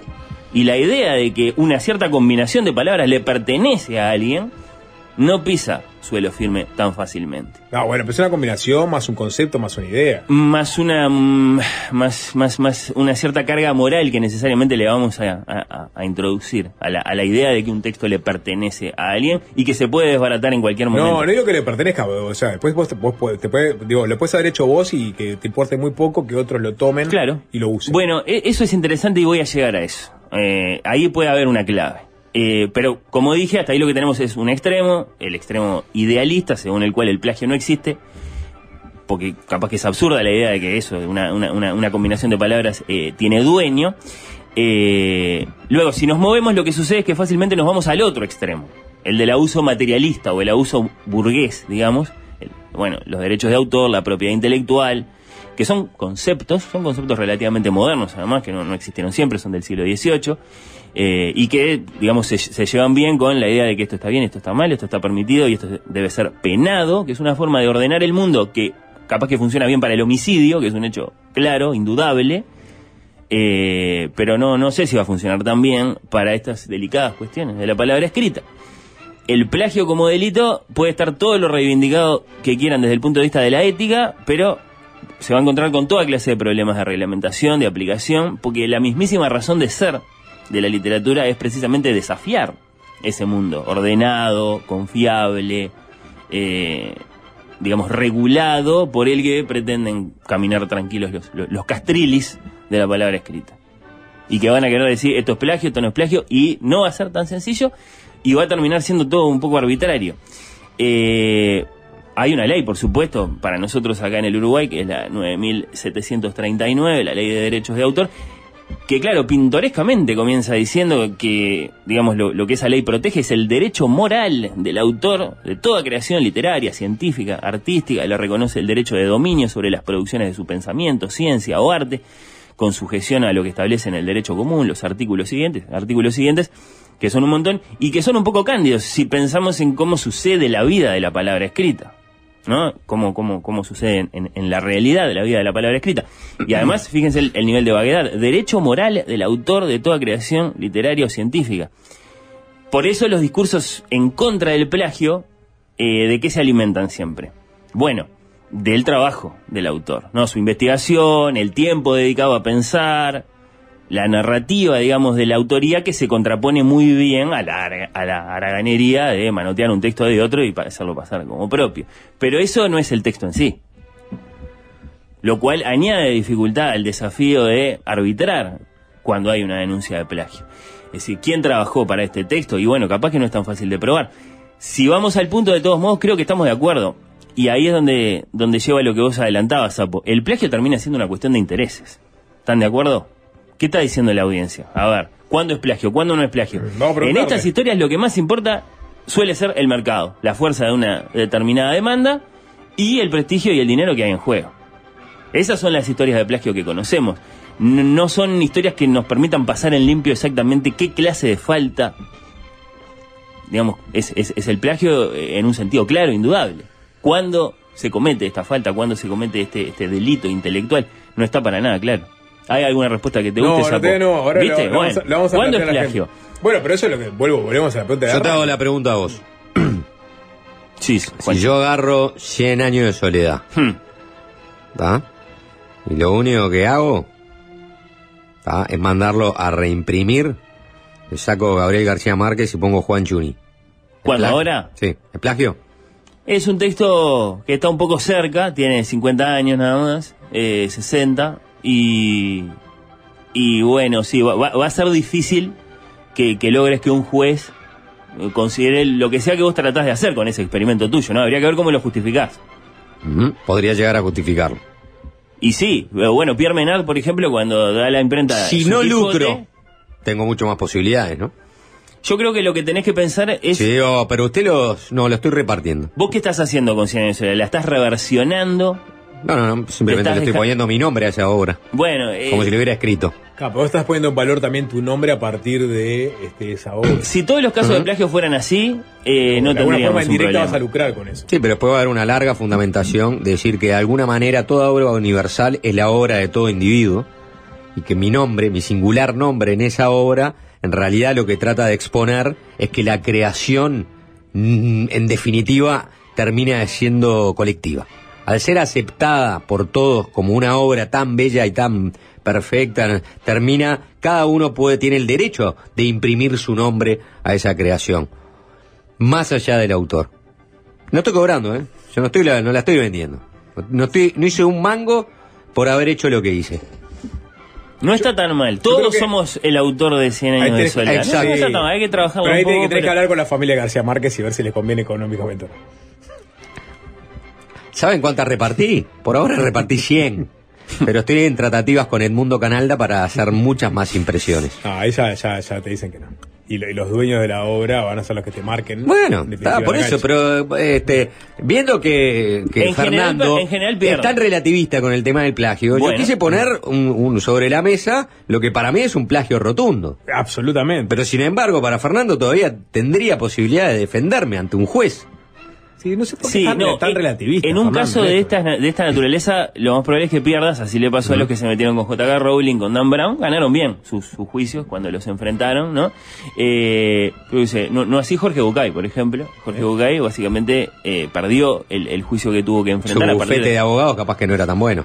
Bueno, había unas decenas de páginas de su libro Jim Ritty que, bueno, claramente pertenecían a, a- a otro libro, era básicamente indefendible. Ah, Jorge Bucay fue Sí. el plagiador. Sí, sí, Ah, Jorge claro. Bucay fue el plagiador. Pensé, pensé que alguna normal lo había plagiado. Pero ahí también ahí, ahí y- entra la, la dimensión de, bueno, o sea, realmente a- esa persona pudo acceder de alguna forma a esa otra obra. Pasa mucho con la música, ¿no? Cuando... Sí, hay que probar. El juicio a Rosana. Bueno, ¿en qué momento Rosana se pudo haber cruzado con este Uruguay te queremos ver campeón? En cualquier momento. ¿Eh? En cualquier momento. Y haber ro- robado la melodía. En cualquier momento. Eh, en un cuarto caliente me- en, en- en Tenerife. Bueno, eso, esa- ese tipo de preguntas se hacen Por un, en fanático, en un en uruguayo fanático del mundialito, que Claro. en los 80, después de la tablita, se tuvo que ir a vivir a España.